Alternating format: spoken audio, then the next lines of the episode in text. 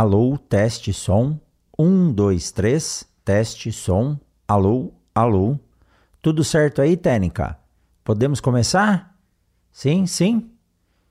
E aí, apertou o REC? Vamos lá, pronto. Vamos lá? É isso aí. Um, dois, três. Começa agora mais um. Começa agora mais um episódio do Mundo. Tiago, corta aí, vou refazer, tá bom? Começa agora mais um episódio do Mundo Agro Podcast, o seu podcast semanal sobre o agro para ouvir onde estiver. Hum, é, não sei. No episódio de hoje, eu, professor Rogério Coimbra. Não, não, peraí. Caramba, esse episódio é especial. Três anos. Quer saber? Tiagão, faz o seguinte. Você é o cara da mágica. Apresenta aí, faz a abertura e chama o nosso grande amigo Léo Lopes para esse especial de três anos do Mundo Agro Podcast. Tá com você, Tiagão. Beleza, Rogério, vamos lá, mas antes deixa eu colocar a abertura então. Você está ouvindo o Mundo Agro Podcast, o seu podcast semanal sobre o agro, para ouvir onde estiver. Apresentação: Professor Rogério Coimbra.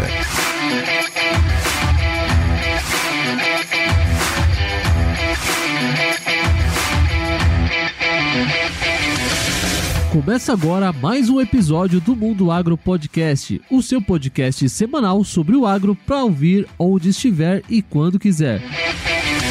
No episódio de hoje, o Mundo Agro Podcast recebe ele, Léo Lopes, da Radiofobia Podcast Multimídia.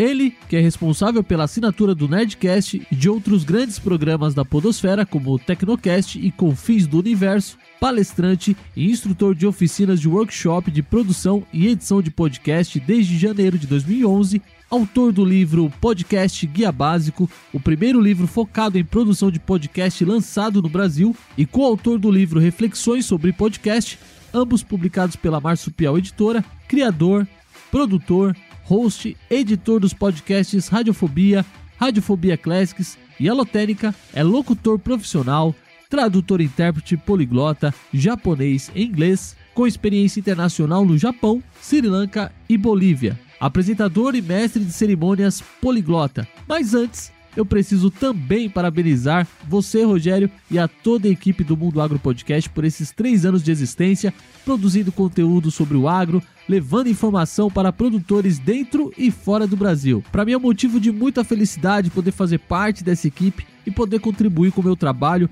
para que o conteúdo chegue até você, ouvinte, com uma excelente qualidade, no volume e no ritmo certo do seu dia. Então, meu muito obrigado por fazer parte desse time e bora lá para esse episódio que ficou sensacional.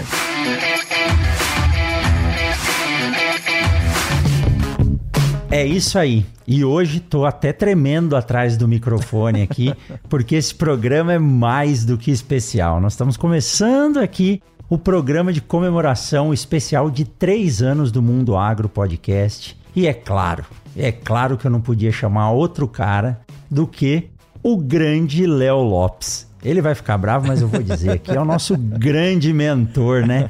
O cara que me ensinou como fazer podcast. Léo, que honra tê-lo aqui no Mundo Agro Podcast. Seja muito bem-vindo, meu amigo. Olá, Rogério. Olá, ouvinte do Mundo Agro. O prazer é todo meu, meu amigo. O prazer é todo meu. Uma honra aqui acompanhando esse primeiro episódio aqui de aniversário.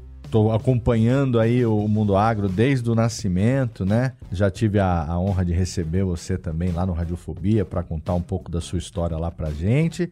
E estou muito feliz de estar aqui. A honra é toda minha. Obrigado pelo convite. Obrigado pelo carinho com o qual você sempre me tratou. E estou aqui. Vamos lá, vamos bater papo e, e, fazer podcast, que é o que a gente realmente gosta de fazer. Com certeza, que você faz com maestria. Mas, Léo, hum. eu não gosto de poupar elogio, não, sabe? é, falo isso para os meus professores, que chamo de professor até hoje. Você é um mestre, é um professor que ensina aí, e digo, hein, gratuitamente para quem quer aprender. Então, eu não poupo poupa elogio, não. Então, se vocês acharem que eu tô, tô puxando muito saco aqui, pode ter certeza que eu vou puxar o saco mesmo. Porque quando a gente aprende coisas bacanas, coisas que nos fazem bem, e eu consegui tirar o podcast de uma ideia Aham. e colocar ele no ar, pelo que você colocou lá, né? No YouTube, nos próprios podcasts, nas Sim. lives que você faz até hoje. Uhum. E nem sei como, porque você faz tanta coisa ao mesmo tempo, né, Léo? Então esse, esse episódio é comemorativo mesmo, um bate-papo entre amigos. Pena que nós não estamos juntos Pena. numa mesa. Sim, mas logo logo a gente resolve essa situação. Ano, em 2023 a gente vai se encontrar, com certeza. Com certeza. Mas a internet é o que nos ajuda, né? Exato. Até já comentei várias vezes, a grande maioria dos nossos episódios são gravados à distância e a gente tem que fazer uso disso muito bem. Com certeza. Mas, Léo,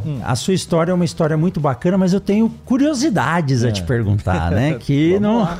não estão escritas 100% no seu LinkedIn, porque eu fiz aquele trabalhinho de casa, né? É. Mas o episódio é um especial do Mundo Agro, mas o convidado é você. E aí, Léo, eu quero, além de agradecer, né, todo esse apoio que você deu aí desde o começo, é, aquele bate-papo que nós tivemos lá no Radiofobia, me senti à vontade para contar a história. e Tive muito feedback bom, sabe? Dessa história de ser um projeto institucional. Mas hoje eu quero saber a, a sua história. E os ouvintes do Mundo Agro, que são ouvintes que prioritariamente estão ligados ao agronegócio, mais gostam de podcast, Uhum. muito provavelmente devem ouvir muitos programas que você produz, né? Além dos que você faz. Sim.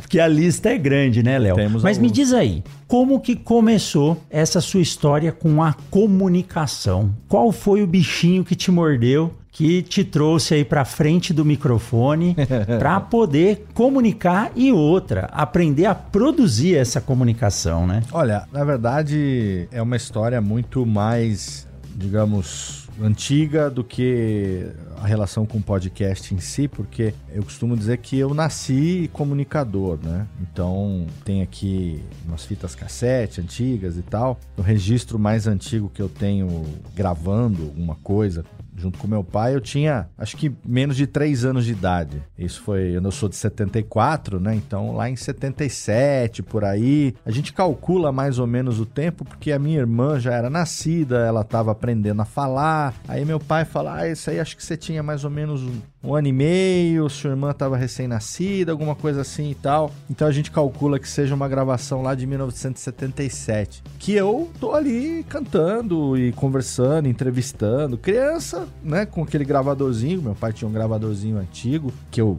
comprei recentemente um, um antigo parecido com esse que ele usava, que era, tinha um botãozinho vermelho, assim e tal, bem, parecia uma maletinha, né? Sei bem.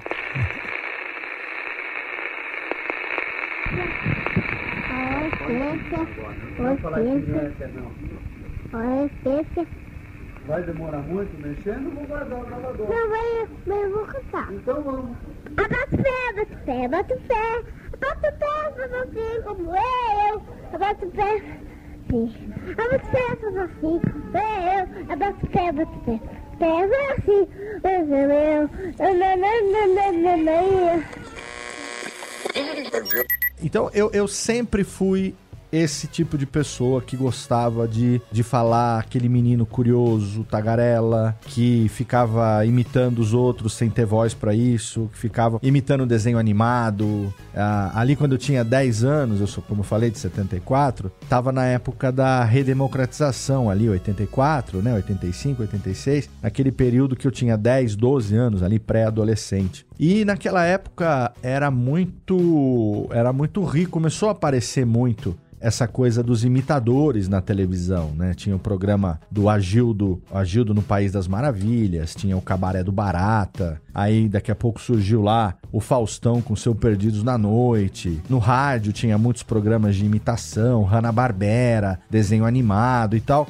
E era o que eu gostava de fazer, assim, quando criança. Enquanto os meus amigos estavam jogando bola, é, eu sempre tive dois pés esquerdos para jogar bola, sempre fui tremendo com perna de pau, que não me escolhiam nem pra gol, porque eu não jogava nem na linha e também não pegava nada no gol. Então não adiantava, eu não, não ia jogar. Eu tinha um melhor amigo que a gente ia pra minha casa e ficava gravando coisas num gravador antigo que eu tenho aqui ainda guardado comigo. Meu pai manteve durante todos esses anos. E a gente ficava gravando coisas, fazendo programas. Colocava um rádio na frente do outro para gravar e aí ficava parando a música ou tocando a música do rádio, sintonizando. Era essa a minha brincadeira preferida de infância. Então, eu costumo dizer que eu já nasci comunicador. Só que assim, hoje é bonito falar com quase 50 anos que eu nasci comunicador. Naquela época eu era só um moleque que falava demais chato, que ficava toda hora falando, que toda hora queria pegar alguma coisa e fazer de microfone. Então era aquela coisa do, nossa, esse menino é muito tagarela, esse menino fala demais e não sei o quê. Sempre como defeito, né? Nunca como qualidade. Mas assim, isso me ajudou muito. Eu sempre gostei bastante de ler, sempre falei muito bem, tinha uma dicção legal, um português legal. A minha voz, quando, quando ganhei um grave, ganhou um grave não tão grave quanto eu gostaria, mas um grave que também não, não deixa nada a desejar. Então, eu sempre gostei um pouco do meu, né, do meu timbre vocal, da maneira como eu me comunicava. No entanto, não foi a carreira que eu, que eu segui quando fiquei adulto, porque apesar de eu ter aqui na minha família algumas pessoas, como meu pai, meu avô, um tio e tal, que tinham uma certa relação com a comunicação. Meu pai foi professor, né? Então, é, meu avô, todo mundo sempre orador, aquela coisa toda. Eu sou de Serra Negra, uma cidade pequena no interior de São Paulo, que tem 25 mil habitantes. Não tinha como pensar em trabalhar com isso profissionalmente. Né? A rádio AM daquela época aqui da cidade é a mesma rádio que existe hoje. E é uma coisa de fundo de quintal, é uma coisa de, sabe, 4 horas da manhã, programa do Yototico cantando música sertaneja. E a minha avó nem ouvia a rádio daqui, a minha avó tava ouvindo Zé Bétio. Era a programação da rádio de São Paulo. Então, não tinha aqui como falar assim, ah, eu vou seguir esse caminho da comunicação. Então, eu sempre gostei muito de computador, comecei a estudar computação com 11 anos, sempre fui nerd, gostava das coisas que na minha época não chamava nerd, né? A gente era só o CDF mesmo que estudava e tirava boas notas, mas eu sempre gostei de super-heróis, sempre gostei de Star Wars, sempre gostei desses elementos que hoje na cultura pop são identificados como os elementos nerds e tudo mais, mas eu sempre fui muito estudioso, sempre tive bastante facilidade na escola, facilidade para idioma, com 16 anos já dava aula de inglês, então eu já tinha essa facilidade, né, para o que envolvia comunicação e falar e tal. Mas eu fui seguir um outro caminho. Eu fui seguir um caminho sacerdotal. Eu, por uma razão de família, né, eu com 14 anos conheci uma religião de origem japonesa, que é a Igreja Messiânica. E aí, com 17 anos para 18 anos, eu entrei para o seminário, eu fui estudar para ser sacerdote da igreja messiânica. E foi então esse caminho que eu acabei saindo daqui de Serra Negra com 18 anos, em 1992, e fui seguir o meu caminho sacerdotal, fui estudar. Então aí eu morei em Campinas, morei no Rio de Janeiro um ano, morei em São Paulo. Aí eu fui para o Japão, fiquei quase três anos no Japão. Aí eu estudei japonês, aprendi, me formei em japonês lá no Japão. Do Japão, eu fui fazer um estágio no Sri Lanka de seis meses. Depois eu voltei para o Brasil e aí eu fui lotado em Belém do Pará. Fiquei quase cinco anos como sacerdote em Belém do Pará. Me casei, tive meu primeiro filho. Depois de Belém do Pará, fui transferido para São Paulo. Passei um período ainda de três meses na Bolívia. Fiquei em São Paulo, fiquei um período em Guarulhos. E aí depois, eu em 2005, depois de 12 anos, de carreira sacerdotal, eu então me desliguei da messiânica profissionalmente e aí eu passei então a ir trabalhar com outras coisas. Continuei com a minha fé, mas eu separei trabalho, né, ofício, trabalho e tal. E aí, na época, eu era formado em inglês, japonês, falava espanhol. Falei, bom, então o que, que eu vou fazer? Eu vou tentar trabalhar como tradutor, que é o que eu tenho qualificação, né, diploma para fazer e tal. Mas ao mesmo tempo, eu já tinha 31 anos. E quem sabe eu não consiga realizar o meu sonho de ser locutor de rádio. Quem sabe eu não consiga estudar. E aí, eu, na época que eu estava distribuindo currículo para multinacionais e para embaixada, consulado japonês, empresas japonesas e tal, que meu foco sempre foi mais no idioma japonês, eu aí mandei um e-mail pro Japa, que é o Marcos Aguena, que na época trabalhava no Pânico, que é um programa da Jovem Pan em São Paulo, é, de entrevistas, na época que a Jovem Pan não era né, radical de direita, na época que o Pânico não era um programa de militância, na época que a Jovem Pan ainda tinha uma boa reputação, né? Não misturava ainda entretenimento com política e tal, como hoje em dia. E o Japa respondeu o meu e-mail. Eu mandei um e-mail para ele falando: olha, eu estudo japonês, eu falo japonês, né? Aliás, é, eu admiro você e tal. Pô, você, né, eu quero, quem sabe, fazer, estudar para ser radialista, locutor e tal. Aí ele me respondeu o e-mail, pô, vem aqui, vem aqui na rádio. Olha a gente tem aqui o ouvinte Robert aqui, você vem, brinca de japonês aqui com a Sabrina e tal. O Ceará tem uma tatuagem em japonês, pode sacanear ele, a gente bate um papo aqui e tal, não sei o que, e fui. Meio-dia em Brasólia. Valha-me São Benedito, que quase que eu perco a hora. Um programa joia, um programa joia. Todas minadoras! Pânico, pânico, pânico. Um programa tão sensacional. Olá, criaturas do pântano. Pânico do ar para todo o Brasil. Hoje é segunda-feira, 7 de março de 2025. Estamos de volta aqui com o nosso pequeno programa com gente sensacional e ouvinte artista hoje é Leandro Lopes. É nóis. Leandro é conhecido como Léo. 30 anos, tem dois filhos, é casado, mora em Vila Mariana. É Morou dois anos no Japão. Morou seis meses no Sri Lanka. Credo, escapei da tsunami. Cinco anos ele habitou Belém do Pará. Credo! Depois foi para a Bolívia, ficou três meses lá. E já foi, e já foi metido a Zé Graça Putz, e lá também imitador. Por favor, uma imitação.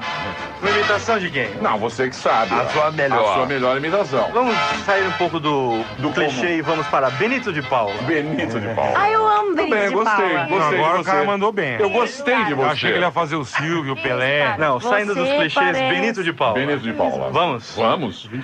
Ê, meu amigo Chá. Agora ele tá fraquinho. Não. Ê, meu amigo É. Santos. Se você quiser, vou lhe mostrar o samba Não, mais outro, outro. É bonito. fraquinho. É Tá bom. É, você parece tipo limão. Não quero lhe falar, meu grande irmão. Não, essa é- campos. Mas é clichê, aí virou clichê. É. Então, Será então, melhor. vamos deixar pra lá? A senhora É. faz. Desculpe. É. Desculpe o vexame, senhor. Não tem problema, não tem problema, Léo. Seja bem-vindo. Tentamos de novo em outra oportunidade. senhor. Exatamente. Seja bem-vindo ao programa. Jornal do Meio-Dia, a programação aqui da Jovem Pan. Meio-dia, três. Meio-dia. Muito bem, Léo. Você tem alguma pergunta? O nosso ouvinte artista. Eu tenho. É, eu, tenho, eu queria saber como é que funciona mais ou menos o, o processo criativo, porque são vocês que fazem os Ih, lá vem o sério. Olha que pergunta bonita. Não, não, não, não, assim. Pergunta profunda e bonita. Não, porque a- eu, eu sou metido a Zé Graça, sei que, como eu não, não, não consigo criar, eu imito o que Ele alguém imita tem. mal, ele imita muito mal. Ah, cadê? Imita aí. Não, não, não, não. Não é ruim, velho. faz Não perde é não. ruim, Não perde não. É ruim, eu já falei. Não perde não, que é Vou ruim. fazer. Faz uma. Vamos fazer um vou fácil. Silvio Santos, Vai. Silvio fácil. Mas Vai. eu não vou fazer porque eu. Eu não vou fazer porque aqui. Mas aqui você tem o We- Wellington. O Wellington! Ô, mas você. Você é tá ruim, escondido aí atrás. Você. Ele imita bem, viu? É. Você tem ele na rede TV, ele não é nada ruim, não, garoto. Viu? Muito bem. Processo criativo. Processo criativo. Então, não, porque assim, escrever humor é diferente de você interpretar. Que bacana. Do nada, assim, tipo, menos de 10 dias depois que eu tinha me desligado da igreja, eu tava no estúdio da Jovem Pan com esses caras, Emílio Surita, que eu considerava um gênio, ele ainda é muito gênio, mas ele hoje já tá bem mais cansado do que antes, e, enfim, não vou entrar nesses detalhes da, da questão lá da Jovem Pan, mas naquela época eu ainda tinha uma admiração muito grande por esse profissional do rádio. E de repente eu tô no estúdio ali com os caras, trocando ideia, conversando e tal, num dia que foi a Ingrid Guimarães e a Heloísa Perissé, que elas tinham uma peça chamada Cócegas, que ficou muito tempo em cartaz, pude conhecer elas, bater papo e brincar de imitação e tal. Foi um sonho, assim, realizado meio que de desvairado, assim, né? Naquela época, o Japa, ele tinha uma produtora e essa produtora dividia o mesmo prédio que uma rádio que era produzida aqui no Brasil para os brasileiros que moravam no Japão. Chamava Rádio Fênix. E eu não conhecia. Nem a gente almoçou junto nesse dia da Jovem Pan. E ele falou: Léo, você tá de boa? Eu falei: Cara, eu tô desempregado, irmão. Eu tô aqui no seguro-desemprego. tô procurando oportunidade aqui. Falou: Então, ó, vou te levar lá na Rádio Fênix. Minha produtora fica lá também. Vamos lá que eu vou te apresentar lá pro pessoal e você vai conhecer a Rádio Fênix. É, beleza. Peguei, fui com ele lá e aí passei a tarde na Rádio Fênix. Ele me apresentou lá a produtora dele, me apresentou o Nilson Nil, que acabaria se tornando um amigo querido até hoje. Um, um anjo da guarda que apareceu na minha vida. E nesse dia é interessante porque uma rádio feita no Brasil, focada para os brasileiros que moravam no Japão. Tocava o quê? Tocava o que tocava, por exemplo, na Transamérica Pop. Música brasileira, música americana, o que era sucesso no Brasil, a Rádio Fênix tocava para os brasileiros no Japão. Mas era uma rádio online, era uma web rádio. Era uma rádio 100% feita pela internet. O produtor da rádio, coordenador artístico da rádio, era o Ricardo San. Ricardo San, que é bastante conhecido, ele está hoje na Play FM, passou mais de 20 anos na Transamérica que é primo do Neil, que era dono do estúdio. E quem que o Sam colocava para ser locutor dessa Rádio Fênix? Locutores que tinham feito curso com ele no Senac, que tinham tirado DRT, que já tinham registro de locutor de rádio e que estavam começando a carreira. Entre eles, hoje, Gerson Neto, que está na Metropolitana, Rodrigo Campos, acho que tá na metrô também. A Márcia Mayumi, que hoje é esposa do Sam e acabou de entrar na Alfa FM. A Ana Martins, que trabalhou na Alfa durante anos também, é voz padrão da linha verde do metrô em São Paulo. Era só locutor pica, locutor mesmo com DRT, que depois acabariam se tornando grandes nomes, né? Diego Baroni, que hoje tá na Rádio Disney, que ficou muito tempo também na Mix. Esses caras que hoje estão aí no rádio com 15, 20 anos de carreira, eles eram os locutores recém-formados que eram o casting da Rádio Fênix eu conhecia muito pouco, porque estando na igreja durante tanto tempo, não acompanhei muito essa cena. E aí, mas eu fiquei desvairado, né? fiquei embevecido. O cara que ama locução, quando entra num estúdio de rádio, quando entra num estúdio ah, de gravação. Fica doido. Nossa, aquilo ali é um parque de. É melhor que Disney, é melhor do que qualquer coisa. E aí, uma curiosidade que aconteceu que me aproximou bastante deles é o seguinte: como eles faziam aqui no Brasil uma rádio voltada para os brasileiros que moravam no Japão, o horário nobre da rádio era sábado de manhã no Japão, que os brasileiros geralmente estavam de folga. Lá no Japão, naquela época, os brasileiros tra eh, trabalham ainda hoje, né? Em turnos puxados de 12 horas de manhã ou 12 horas à noite e tal. Geralmente sábado de manhã era quando a galera tava de folga e podia escutar a Rádio Fênix. E pelo fuso horário, esse programa que era ao vivo, esse programa que era ao vivo lá sábado às 9 da manhã, ele era aqui sexta-feira, nove da noite. Da nove à meia-noite aqui, era sábado das nove ao meio-dia lá no Japão. E o, o Japa, junto com um cara chamado Celso Liquil, faziam um programa chamado Galera Fênix, que era mais ou menos nos moldes do Pânico, da Jovem Pan, só que dentro da programação dessa rádio. E eles traziam pessoas para entrevistar, Beto Hora, Nani People. É, eu lembro que na época que eu, é, eu tava lá, depois apareceu é, Isao Imamura, Mágico, não sei o quê. O pessoal pode ir lá dar, fazer uma entrevista. E eles, vira e mexe, tinham que inventar uma atração nova. Bom, naquela época tava bombando uma música do latino chamada Festa no AP. Festa no AP. Hoje é festa lá no meu AP, pode aparecer, vai rodar bunda lelê. Que era a versão em português de uma música sueca, se eu não me engano, chamada Numa Numa, né? De um grupo chamado Ozone. E aquela do Numa Numa E, Numa Numa E e tal. Aí o Japa chegou lá nesse mesmo dia, tudo isso no mesmo dia, tô falando do mesmo dia, 7 de março de 2005. Mesmo dia. Era uma conjunção de fatores para dar certo, né? Pânico, mesmo dia, cara. Pânico na hora do almoço, Rádio Fênix e tudo isso acontecendo nas, no mesmo intervalo de, de 12 horas ali. O Japa falou assim: Léo, você conseguiria fazer uma versão em japonês de festa no AP? Falei, Putz. consigo. Não é porque a gente tem aqui o Galera Fênix, a gente quer fazer uma brincadeira e tal. Quanto tempo você acha que você consegue fazer essa versão? Falei, ah, sei lá, se tiver um computador eu faço agora. Como assim agora? Falei, agora, senta aí, em 10, 15 minutos eu faço. Eu puxo a letra da internet, né? Eu faço. Falou, porra, então vamos nessa. Tá aqui o computador e tal. Peguei, sentei. Eu já tinha essa prática, né, de gostar de música e tudo mais. Peguei a métrica da música, fiz a tradução ali, uma parte de humor e tal, não sei o que tem. Em 20 minutos estava com a letra da música, fiz, cantei ali para eles e tal. Eles deram muita risada. Confiaram no que eu tava falando em japonês, né? Porque não sabiam. Aí eu falei, ó, que não é uma tradução literal, é mais ou menos isso, aquilo e tal. Ah, vai, vai rolar bunda lelê, vai botar oshiri ou misete, quiser mostrar a bunda, baixar a calça, não sei o que. E eles gostaram da ideia. Bem, esse foi o primeiro dia. Eles adoraram, eu também adorei. Deu 3, 4 dias, toca no celular, é o Japa. Léo, você tem como vir aqui na rádio? Tenho, ainda não arrumei emprego. Vamos lá. Cheguei lá numa tarde, falou assim: ó, na época o marido da Sandrinha, Sandrinha era secretária dele na Comunicare, que era a produtora, Sandrinha Breanza. Ela era casada com o DJ Léo Breanza da Mix FM. Falou assim: o marido da Sandrinha, o Léo, fez uma versão com shamisen, com kotô, que são instrumentos japoneses. Você tem a manha de cantar a música que você traduziu? Falei, tenho. Fala que você cantou aquele dia pra gente, a gente achou legal e tal. Eu acho que já tá até no seu tom. Falei, ah, bota o microfone, manda pro estúdio e vamos fazer.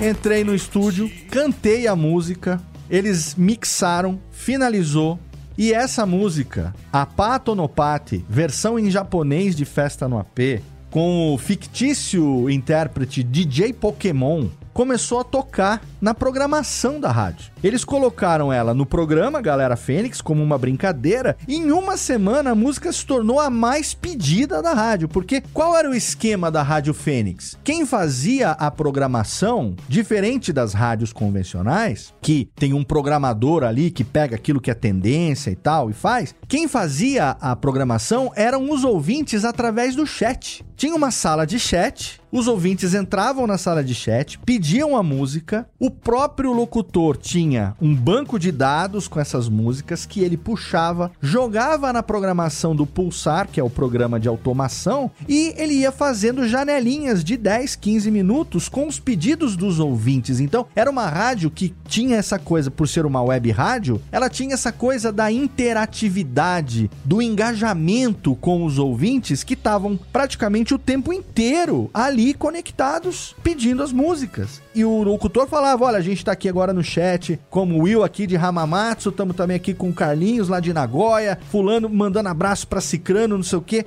Era um mix de rádio AM com rádio FM, não tinha o programador, era o próprio locutor que fazia. Ele tinha três telas, dois teclados e tal. Era uma coisa meio ninja que a gente costumava, eles costumavam dizer que um locutor que tivesse essa escola, ele conseguiria mandar bem em qualquer lugar. E a música Festa na Pen japonês bombou. Em uma semana se tornou a mais pedida da rádio. Eles me convidaram então para ser o convidado do Galera Fênix e contar como foi a história da produção da música, não sei o que e tal.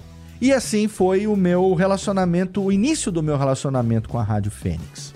Aí, conversando sobre o meu desejo de fazer o curso de rádio, o Nilson, que é primo do Sam e era o dono do estúdio, falou pra mim, falou, Léo, puta, você tem jeito, você tem voz legal, um, uma, um- fala bem, né? Tá aí o que você fez aí com a música, um cara pra cima e tal. Falou, puta, vai lá na Rádio Oficina. E na época em São Paulo, acho que ainda hoje, eram as duas escolas que davam certificação que permitia ir lá e tirar o DRT de locutor, a Rádio Oficina e o Senac. Falou, cara, vai na Rádio Oficina, eu fiz o curso lá, vai lá, tem de sábado eles abrem aqui pra fazer um teste, você faz uma redação, faz um teste e tal. Se você vai bem, eles te dão um desconto na mensalidade, não sei o quê. Vai lá, cara, é um curso, eu não conhecia, então ele me apresentou. Vai lá, é um curso legal e tal. Falei, bacana. Fui lá num sábado, fiz o tal do teste, gostei. Eles gostaram de mim também e tal, mas o preço era impeditivo pra mim. Era algo em torno de, sei lá, é, em moeda de hoje, vamos dizer assim, 10 mil reais o curso completo com aula todo dia de segunda a sexta, das 7 da noite até as 11 da noite e 11 meses de curso mais um mês de estágio para poder tirar o DRT. Era coisa de é, 1.200 reais por mês mais ou menos, dava não 1.200 reais não, é um pouco menos, que dava 10 mil mais ou menos por ano, vamos dizer assim. E eu não tinha como, casado, né? Meu segundo filho tinha acabado de nascer ali em março. Ele nasceu no dia. é, ia nascer, na verdade. Tava em março, ele tava pra nascer, nasceu no dia 6 de abril. E isso já tava no finzinho de março, comecinho de abril. Eu com seguro-desemprego, sem uma poupança, sem nada. Falei, cara, não, não vai dar.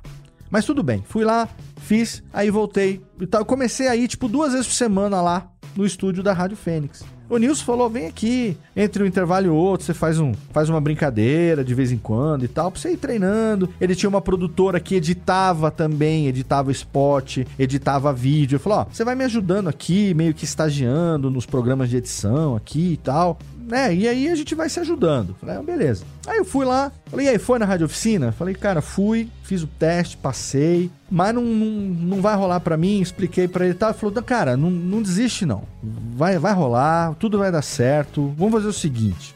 Hoje é, hoje é sexta-feira, não, hoje é quinta-feira. Falou assim, ó, vai lá na segunda. Segunda-feira você vai lá e fala que você vai fazer o curso. Fala, ó, eu vim me matricular no curso de locução. Radialista, setor locução, que é o que você quer fazer. E aí, fala assim: veja o que, que dá para eles fazerem lá para você. Fala que você, né, veio por indicação minha, vamos ver o que que rola. Isso era uma quinta-feira. Ah, eu falei, tudo bem e tal. Ah, não sei. Ok, beleza. Passou o fim de semana. Na segunda-feira eu fui lá. Olha, né? Eu sou o Léo. Não, a gente lembra, você teve aqui, fez o teste naquele dia e tal, foi legal, não sei o quê. Falei, então, é, eu vim porque o Nilson insistiu, mas sei lá, é pra saber como é que é, né? Assim, o que, que dá para fazer, como é que funciona tal.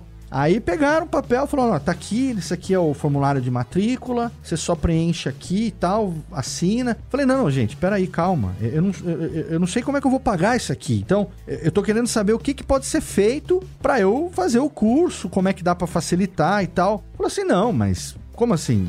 Você não veio fazer a matrícula? Falei, não, eu vim saber o que, que tá acontecendo. Falei assim, mas o Nilson teve aqui na sexta-feira e ele já pagou teu curso. Porra. Falei, como assim? Não, sexta-feira o Nilson teve aqui, falou de você, deixou aqui 12 cheques com o valor das mensalidades. Teu curso tá pago, pago, você só tem que fazer a matrícula e começar. Caraca. Falei, mas como? Aí, aí, aí já não sei. Aí você se conversa com ele lá. Pergunta para ele. Mas já tá, a tua vaga tá reservada aqui, agora você faz a matrícula aqui e começa daqui a 10, sei lá, segunda-feira da outra semana, 7 da noite, aula inaugural. Nossa, eu, eu, eu, preenchi aquela ficha que eu não me lembro como eu preenchi aquela ficha. Saí dali tremendo. Fui correndo lá pro estúdio, o Nilson tava lá. Puta, eu agradeci demais. Falou assim: não, irmão, isso aqui é, é, é teu merecimento. A gente vai trabalhar muita coisa junto ainda. Isso aqui é um investimento numa carreira que, que nós vamos fazer junto ainda. Fica, fica em paz. Vai dar tudo certo. Começa a vir aqui todo dia. Está trabalhando já? Não tô. Começa a vir aqui todo dia. Vai dar um estagiar aqui comigo e tal. Vou te pagar um além do que vai lá, uma parte do pagamento. Eu sei que do nada, em coisa de menos de um mês, eu saí de uma carreira sacerdotal onde eu fiquei durante 12 anos e de repente eu estava matriculado na escola profissionalizante que me permitiria, depois de um ano, tirar o meu DRT de locutor.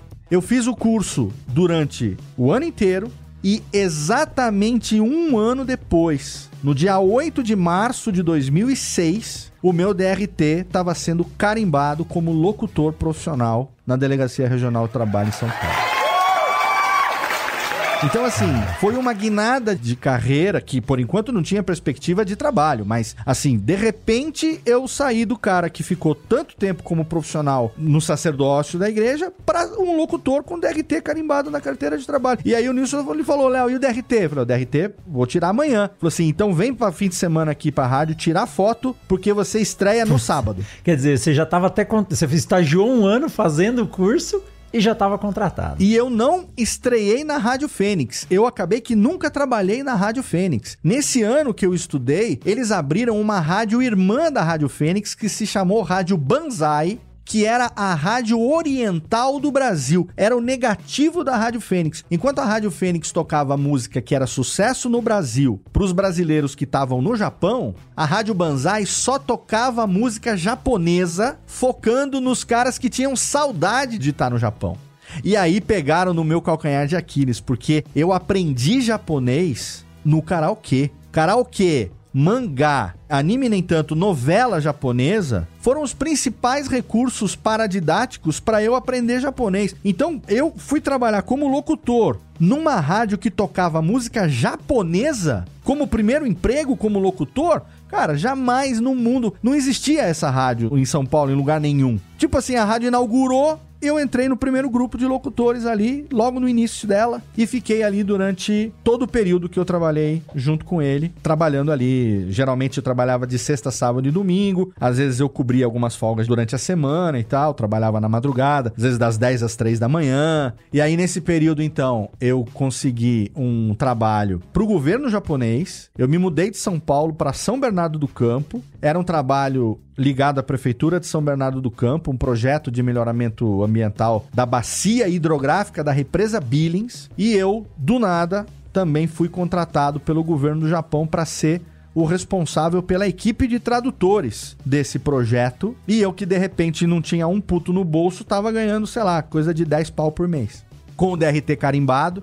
E aí eu falei pro Nilson, bicho, o governo do Japão tá querendo me contratar. Falei assim, Léo, relaxa. Você continua ligado aqui. A gente vai fazendo coisa, você vem faz uma locução, você me ajuda aqui ali e tal. Não precisa se preocupar que nós vamos dar um jeito. Então, esse foi meia hora de conversa aqui, de, de monólogo, foi a minha trajetória de 33 anos. De sair daquele menino que gostava de brincar de microfone com o pai, passando pelo sacerdote até o locutor recém-formado que começou a trabalhar numa rádio que tocava música japonesa para os brasileiros. Né? Então isso foi em 2007, 2006, já para 2007. Trabalhei nessa missão aí durante um pouco antes. Não, foi 2005 mesmo. Metade do ano ali eu estava trabalhando, é, eu estava trabalhando, estagiando na rádio, trabalhando para o governo do Japão. E aí eu tirei o meu DRT, aí eu acabei tendo que sair da rádio e fiquei trabalhando lá. Fiquei ainda um ano mais ou menos fazendo as duas coisas, mas chegou uma hora que não deu mais. E aí eu fui me dedicar para esse trabalho aí que durou mais ou menos uns dois anos, quase dois anos e meio. Aí eu morava em São Bernardo. Quando acabou esse projeto, eu fiquei de novo sem trabalho, só que eu já tinha feito uma poupancinha. E aí eu fui procurar trabalho. E esse trabalho para o governo japonês fez com que eu fosse contratado numa multinacional, na Toyota, para ser relações públicas para cuidar da comunidade japonesa. E aí eu entrei para a Toyota e fiquei quase cinco anos trabalhando lá. E foi na Toyota, frustrado por não estar atuando como locutor, frustrado por não estar usando o meu DRT tirado a tanto custo, que eu conheci o nosso querido podcast. Olha aí. Pô, Léo, você respondeu várias coisas e E assim, eu ia te perguntar de onde você aprendeu o japonês, né? Foi na, foi na época da messiânica. Eu tive muitos amigos japoneses desde a época de, do colégio em São Paulo. Uhum. E depois eu tive a sorte, né, de ser orientado em Botucatu lá na graduação por um professor japonês Uhum. que tá lá até hoje trabalhando como voluntário. E é uma cultura que eu gosto pra caramba. Mas aqui, nessa sua história que é, é muito legal, deixa assim uma baita de uma informação, de uma dica, né? Língua é algo que é difícil. Eu queria muito ter a sua facilidade provavelmente você tem uma facilidade grande de aprender outras línguas. Mas é coisa que criança tem que aprender. Sim, com certeza. Tem que se dedicar. E isso te dá uma atuação profissional em vários setores. Com certeza. né? Em vários setores. Olha a porta que te abriu, ainda mais o japonês, que é muito difícil, né? Inclusive agora, esse ano de 2022, a gente fez...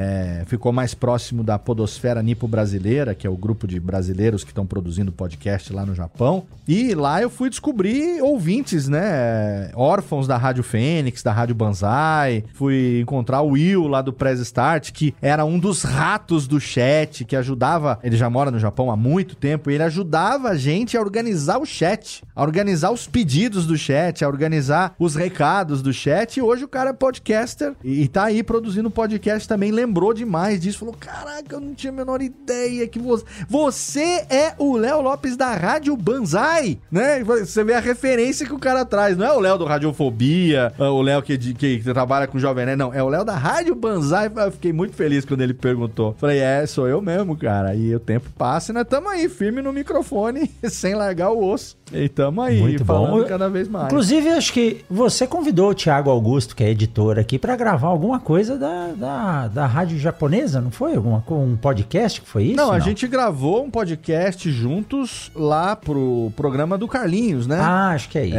acho que é isso. Isso. E agora eu tô pra marcar um programa que eu quero gravar, um Radiofobia, só com radialistas que hoje trabalham como podcasters também. E ele já tá convidado pra participar desse programa. Legal. A gente tá mantendo contato aí, o Tiagão, grande Tiagão. E quando você falou que quando a pessoa gosta, entra num estúdio, eu nunca, assim, já tinha visto, você passava perto, você entra, passa na frente de uma mesa, tô bastante em auditórios, né? Mas nunca numa rádio. E quando a gente foi receber o prêmio lá do, do portal dos jornalistas, Sim. fiz questão de levar o Thiago, ele falou: Ah, Rogério, seu voo é só à noite, vamos lá na Paulista, vou te levar na minha rádio. Aí eu entrei lá, Ah, pô, parece é uma nave, é. legal demais. E lá ainda com aquela visão da Paulista, que era onde eu andava de bike em São Paulo, Que legal. eu conheci São Paulo. É muito bacana. Pena que eu não sou que nem vocês, né? Pra mim, aquele monte de botão é que nem entrar num- numa cabine de um avião. Eu não sei pra que serve nada, né? Se tiver um on-off ali, eu Ah, sei o que mas que aí é, a mas- realidade é a mesma coisa. Eu olho uma semente de milho, eu não consigo diferenciar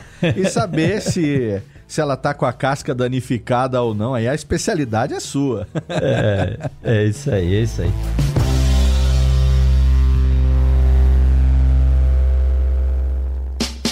Siga o Mundo Agro Podcast nas redes sociais: Instagram, Facebook e Twitter. Arroba Mundo Agro Podcast.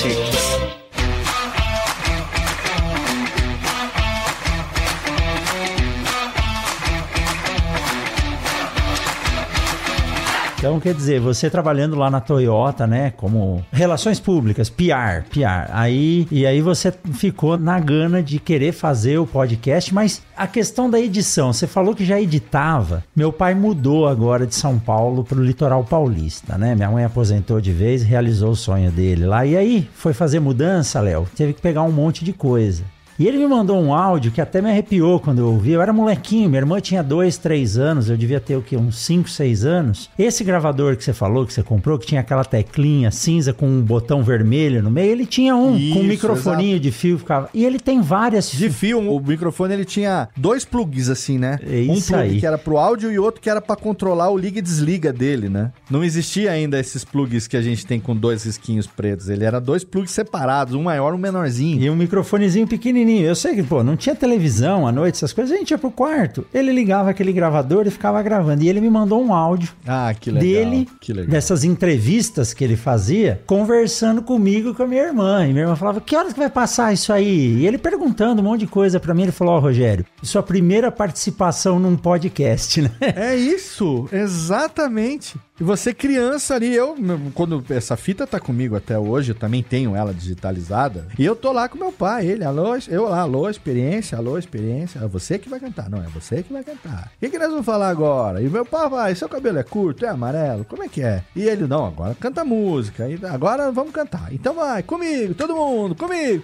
Então, e a minha irmã É, tê, sabe? Então, é uma coisa que dá uma injeção de nostalgia. E aí meu pai que fala, fala assim, filho, isso que você tá vivendo nesses anos todos aí, como podcast, comunicador, locutor e tal, assim, pode ser que pra você, é óbvio, pra você é a realização do sonho de uma vida. Assim, mas pra gente, a gente sabe que esse era o caminho que você ia seguir desde sempre. Já tinha visto, né? É, desde, a gente só não sabia que realmente ia acontecer, porque, né, a criação da gente aqui, oportunidades e tudo mais. Mas você fez as oportunidades e eh, soube aproveitar e hoje tá aí como referência. Então a gente é muito orgulhoso tal. Inclusive agora eu vou começar um novo podcast, que eu Sou eu esse, né? Quando vem um assunto novo, eu vou criar um novo podcast. Não é fazer um novo programa. Eu vou criar um novo canal de podcast pra botar na minha rede, pra ter mais uma sarna pra me coçar. E nesse eu vou entrevistar pessoas sobre os mais variados temas. Não sou só eu e as pessoas, mas pra falar sobre coisas que eu gosto. Falar sobre uísque, destilado, sobre charuto, bater papo. E o meu pai vai ser o primeiro convidado desse programa. Puta, que bacana. Vai se chamar Safra 1974, que é o meu a minha arroba alternativa lá no Instagram. É o perfil onde eu compartilho meus, minhas aventuras defumadas e destiladas. Eu vou aproveitar esse Safra 1974, que é uma referência ao meu ano de nascimento, para fazer esse programa conversando com pessoas. Né? Como é que você gosta que te chamem? Ah, eu chamo fulano de tal. E de que safra você é? Ah, eu sou safra, meu pai 1945. Então, vamos lá. Eu sou Léo Lopes, minha safra é 1974 e com o seu Elson, que é da safra 1945, tá no ar mais um episódio do nosso Safra 1974. E aí a gente vai bater um papo, vai conversar e vai ser a oportunidade de conhecer histórias da vida das pessoas e eu vou aproveitar enquanto meu pai tá comigo ainda para poder ouvir dele essas histórias. Recentemente, no dia do radialista esse ano, ele me deu pra guardar, tá aqui comigo, ele me deu pra guardar comigo o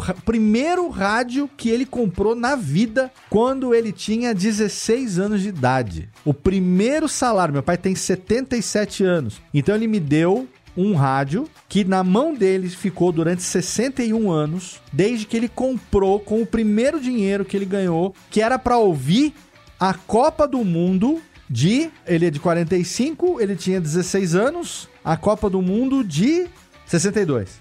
Ele queria ouvir a Copa do Mundo.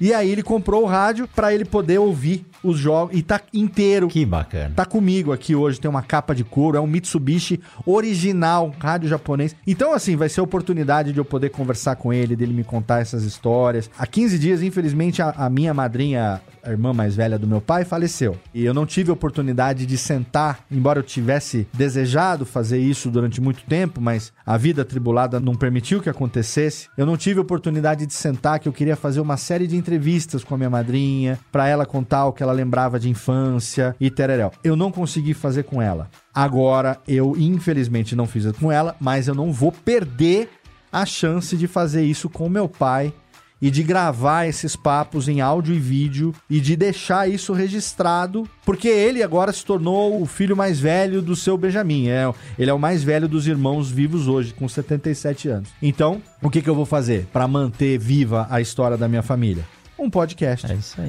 E segura coração, né, Léo? Pelo amor de Deus. E aí eu sento com ele aqui, abro uma cervejinha, boto uma câmera, não vou transmitir ao vivo, obviamente, mas eu vou ter todos esses registros, todos esses áudios aqui, depois eu vou colocar lá no YouTube, vou editar, vou bot- botar no podcast também e tal, que é a maneira de perpetuar, né, deixar essa, essa memória, né, esse acervo da memória da família, que quando ele me deu esse rádio, falou, feliz dia do radialista. O que que é, pai? Isso aqui é o... Aí ele contou, o primeiro rádio que, Que eu comprei, top, que tá top. inteirinho, cara, tá inteirinho. 61 anos na mão dele, inteirinho. Se botar a pilha e ligar, tá funcionando. Você sabe o que que é ter um rádio de 61 anos de idade que a antena nunca foi trocada? Aquela antena de alumínio? É, as coisas eram feitas pra durar e tem mais história que você, né? Mas com certeza, tem muito mais história do que eu, então Você imagina o que esse rádio não transmitiu aí, o que né? ele já viveu, exato. Então isso que eu quero pegar com ele também, sabe? Porque queira ou não queira, a minha primeira gravação, essa minha apresentação pro microfone, tudo isso foi uma iniciativa dele. Ele quis fazer isso em algum momento.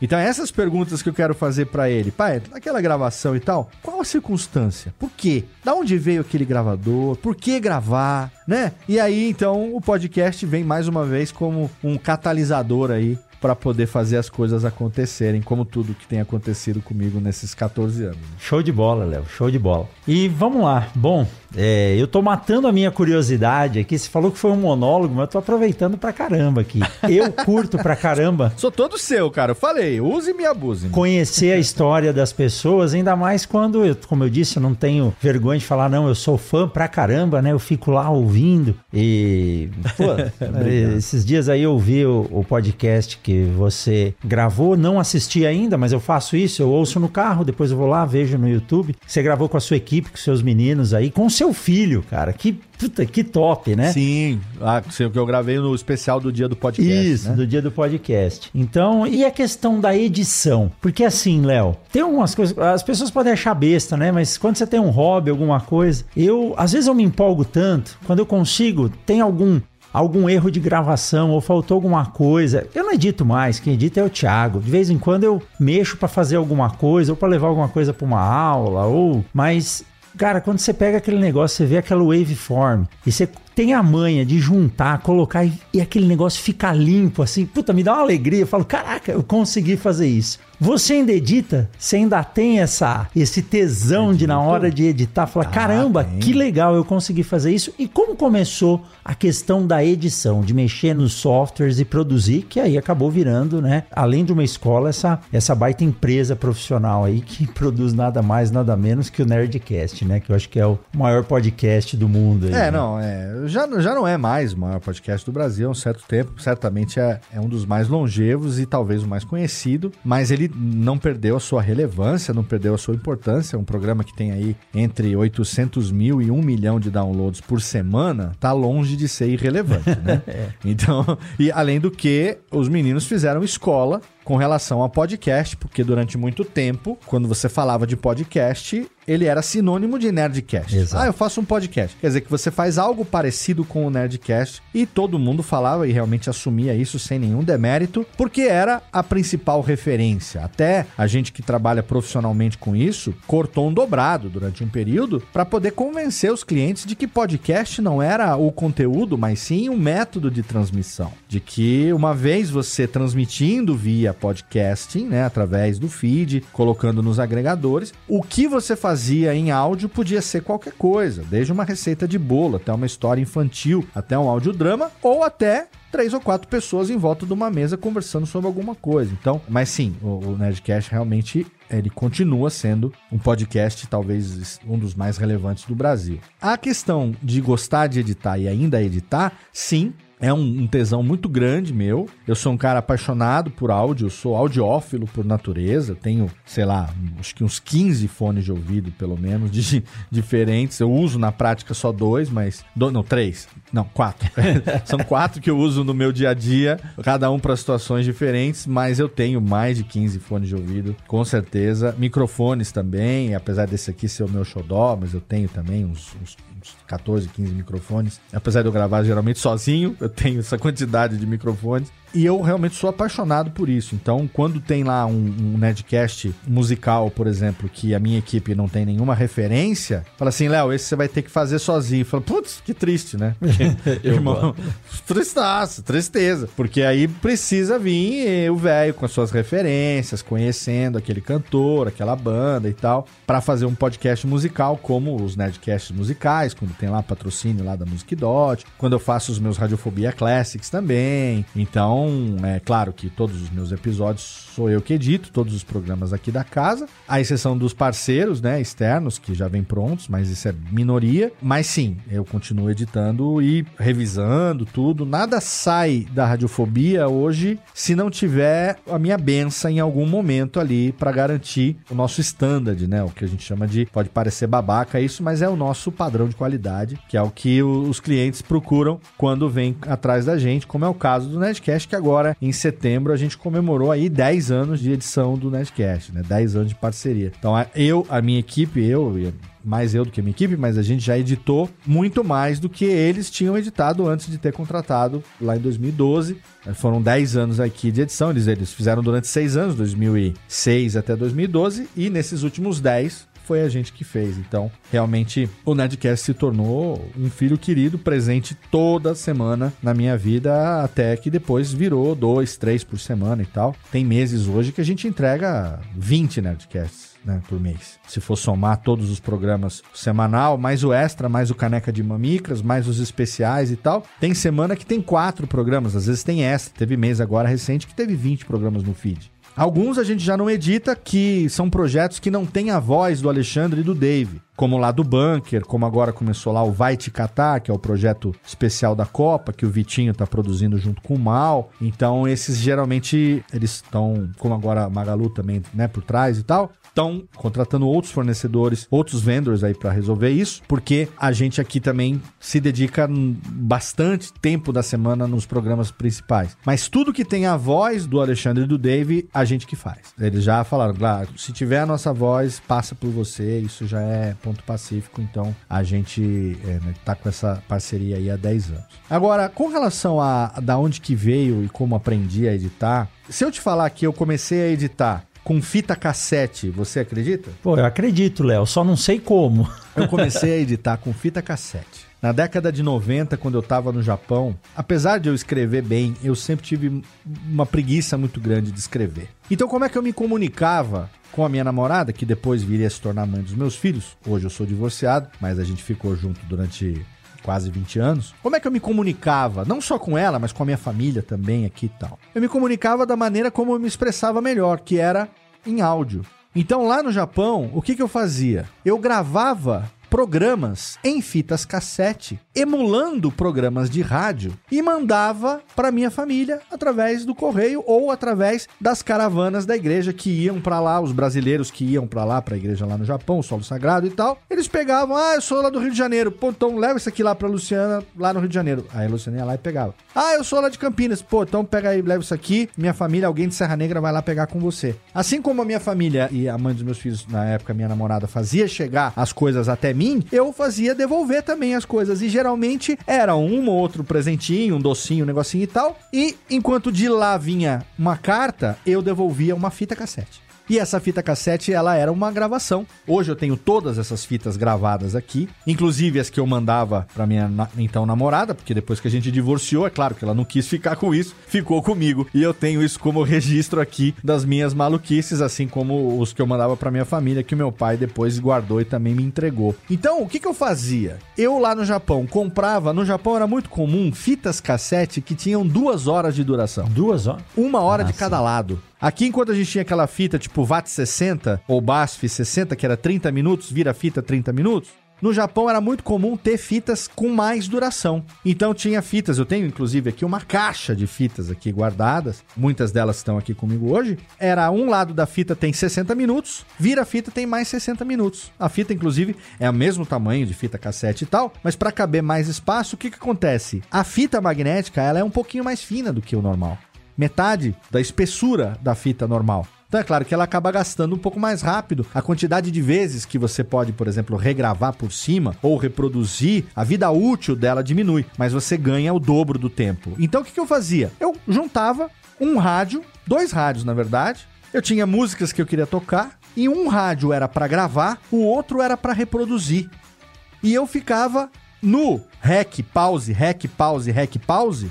E tinha um gravador que eu gravava, era duplo deck. Duplo deck permite gravar de uma fita para outra. Nesse processo de misturar voz com música, deixar música de fundo enquanto fala, eu editava na unha com fita cassete. Caramba. Diferente de quem antes de mim, há muito tempo, desde os anos 70, editava na fita cassete, isso eu nunca fiz. Mas eu já conversei com pessoas aqui, como Lala Moreira, como o próprio Maestro Billy e outras pessoas assim, o Nicola Lauleta, que editavam no estilete. Cortando a fita. Cortando a fita e grudando a fita de novo com durex, fazendo a edição no estilete. Por que, que a gente chama hoje em dia esses aplicativos de reprodução de som de cartucheira? Porque antigamente era um cartucho que você colocava.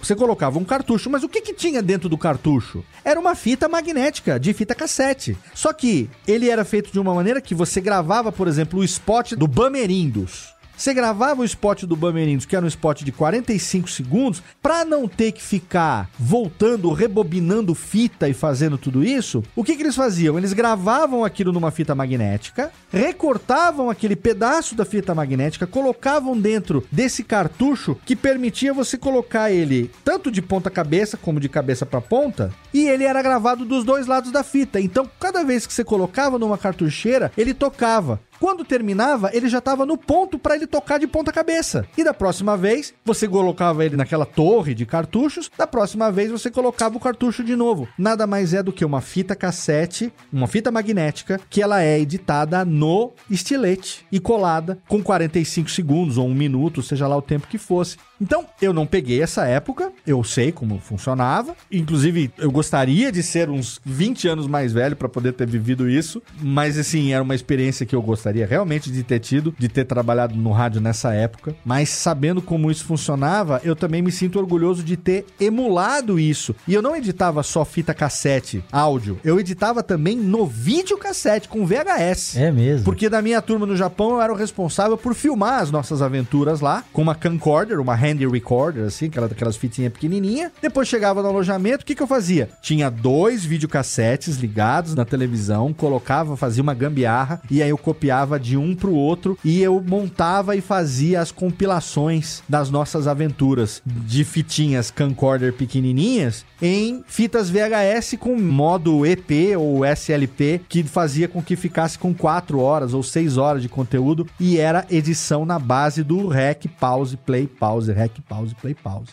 Então, assim, é uma coisa que eu sempre tive tesão em fazer. Meus amigos entravam de madrugada no alojamento Tinha uma salinha lá que eu ficava lá quando tinha essas coisas pra fazer. Os caras falavam assim, falavam assim, Léo, como é que você, como é que você faz isso, velho? Nossa, não... é muita vontade de mandar uma- um programa de rádio, uma mensagem, um negócio. Em compensação, quando terminou o ano, todo mundo teve as suas fitas exatamente com as cópias das compilações, das aventuras de todo mundo direitinho, que eu fiz questão de entregar na mão de cada um dos colegas que passou por lá. Então são coisas que eu aprendi a fazer na unha, mas assim, claro que a gente tá falando hoje em dia de DAW, né, de DAW, de Digital Audio Workstation, de edição digital e tudo mais. Mas o que eu sempre falo, por exemplo, nos meus cursos de edição, a ferramenta que você está usando, o software que você está usando, ele não é mais importante do que você saber o que fazer.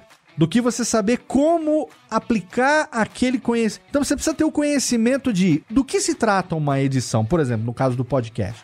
Qual é o conceito básico da edição de podcast, né? Então, se o cliente gravou só a voz, na hora de você fazer os cortes, de você eliminar sujeira, eliminar gaguejada, eliminar barulho e tal, o que, que se busca nessa edição? Então não é o corte simples, puro e simples. Você busca dar na edição o ritmo que a gravação não necessariamente precisou ter. É o que o Thiago tá fazendo aqui agora nesse podcast, né? Ele sabe que teve momentos aqui como esse aqui agora, que eu tô parando pra beber o meu esquinho, que entre engolir o meu esquinho e, e falar, eu levei dois segundos que o ouvinte não percebeu, porque o Thiago cortou esses dois segundos. Ele cortou o barulho do copo aqui chegando na minha boca, ele cortou o barulho de eu engolindo, entende? Então, a gente tá dando o ritmo que a gravação necessariamente não precisou ter.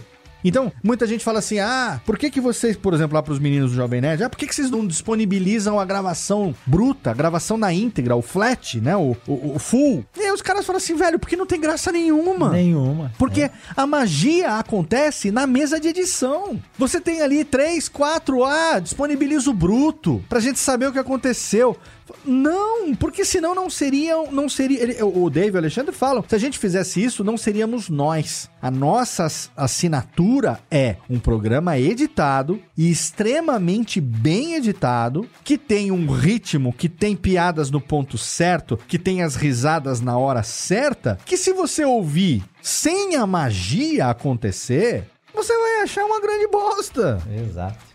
Entende? Exato. Porque as pessoas erram, as pessoas espirram, a internet cai, o lag acontece, as pessoas ficam com voz robotizada e mil e uma coisas que na edição a gente corta. Então, assim, respondendo a sua pergunta de maneira objetiva, eu aprendi a editar na época aonde eu queria produzir um conteúdo que não tinha nada a ver com mídia, que eu sabia que quem ia ouvir aquilo seriam literalmente três ou quatro pessoas só.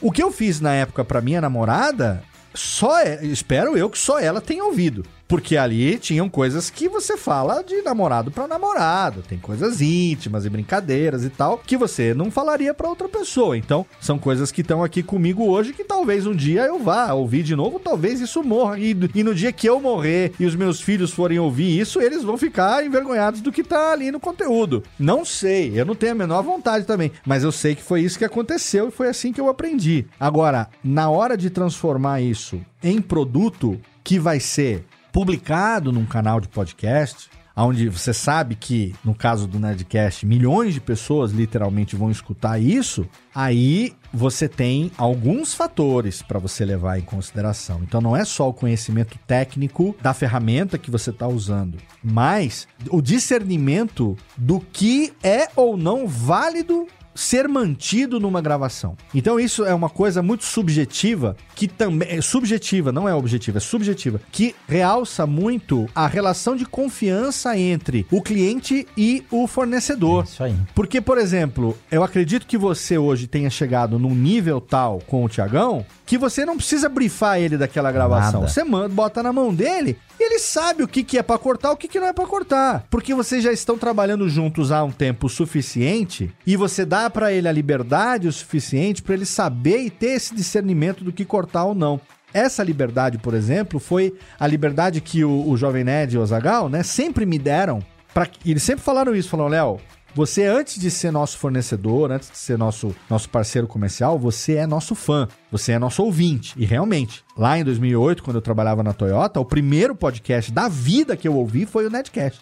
Eu não sabia que existia nada chamado podcast. Foi a frustração de estar trabalhando numa multinacional de terno e gravata, vendo cobra comendo cobra, comendo cobra, comendo cu da cobra, comendo piolho do cu da cobra todo dia no corredor da empresa, que eu falei que merda como foi que eu vim parar aqui que eu fui buscar uma alternativa pra sair dali e ali eu lembrei que eu não tinha realizado o sonho de ser dublador, porque só na escola de rádio eu descobri que pra ser dublador eu não podia ser locutor, eu tinha que ser ator e eu nunca fiz teatro. E aí eu falei, puta, quem é que se tornou dublador sem nunca ter feito teatro? E aí eu lembrei de Guilherme Briggs, que é um cara que hoje é meu irmão do coração, que eu conheci a gente começou uma amizade ali em 2009 que acabaria se tornando uma amizade fraternal, como a gente vem cultivando até hoje. E aí foi buscando coisas a respeito do Briggs que eu descobri o primeiro podcast que eu ouvi na vida, que foi o Nerdcast 94. Max Traga Minha Capa, que foi a primeira entrevista que o Briggs deu pros meninos.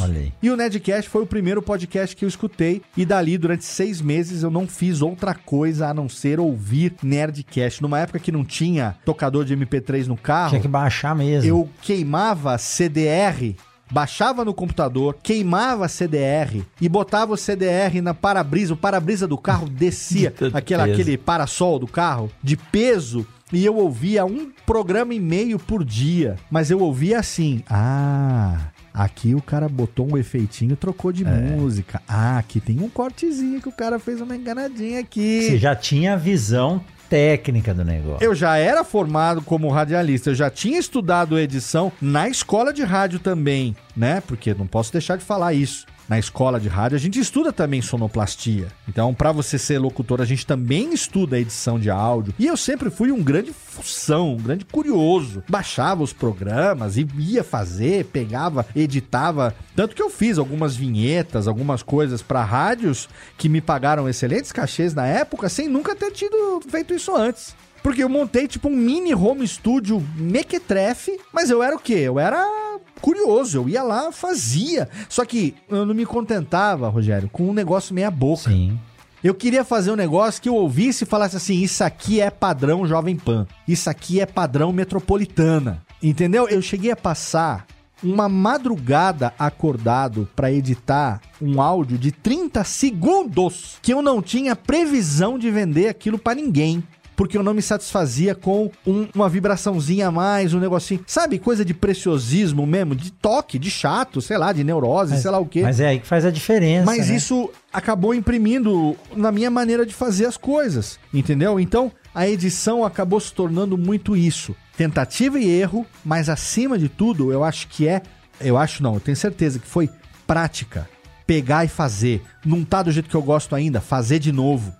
Não tá do jeito que eu gosto ainda, fazer de novo. E não é fazer de novo do verbo é, passar um paninho aqui e fazer de novo. Não. É começar do zero e fazer de novo.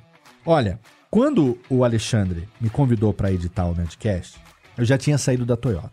Isso foi em agosto de 2012. Eu entrei para a Toyota no final de 2007, fiquei até junho de 2011. Eu tava tão injuriado com a minha vida corporativa que eu namorei. Eu namorei não, eu me joguei, eu fui, eu me prostituí, do verbo me joguei no colo da editora JBC, que eu tenho um- uma gratidão profunda, principalmente pela Marina Schode, a Mari, que foi a minha diretora, minha chefinha, minha querida, que apostou em mim e falou: "Não, vamos trazer o Léo pra cá".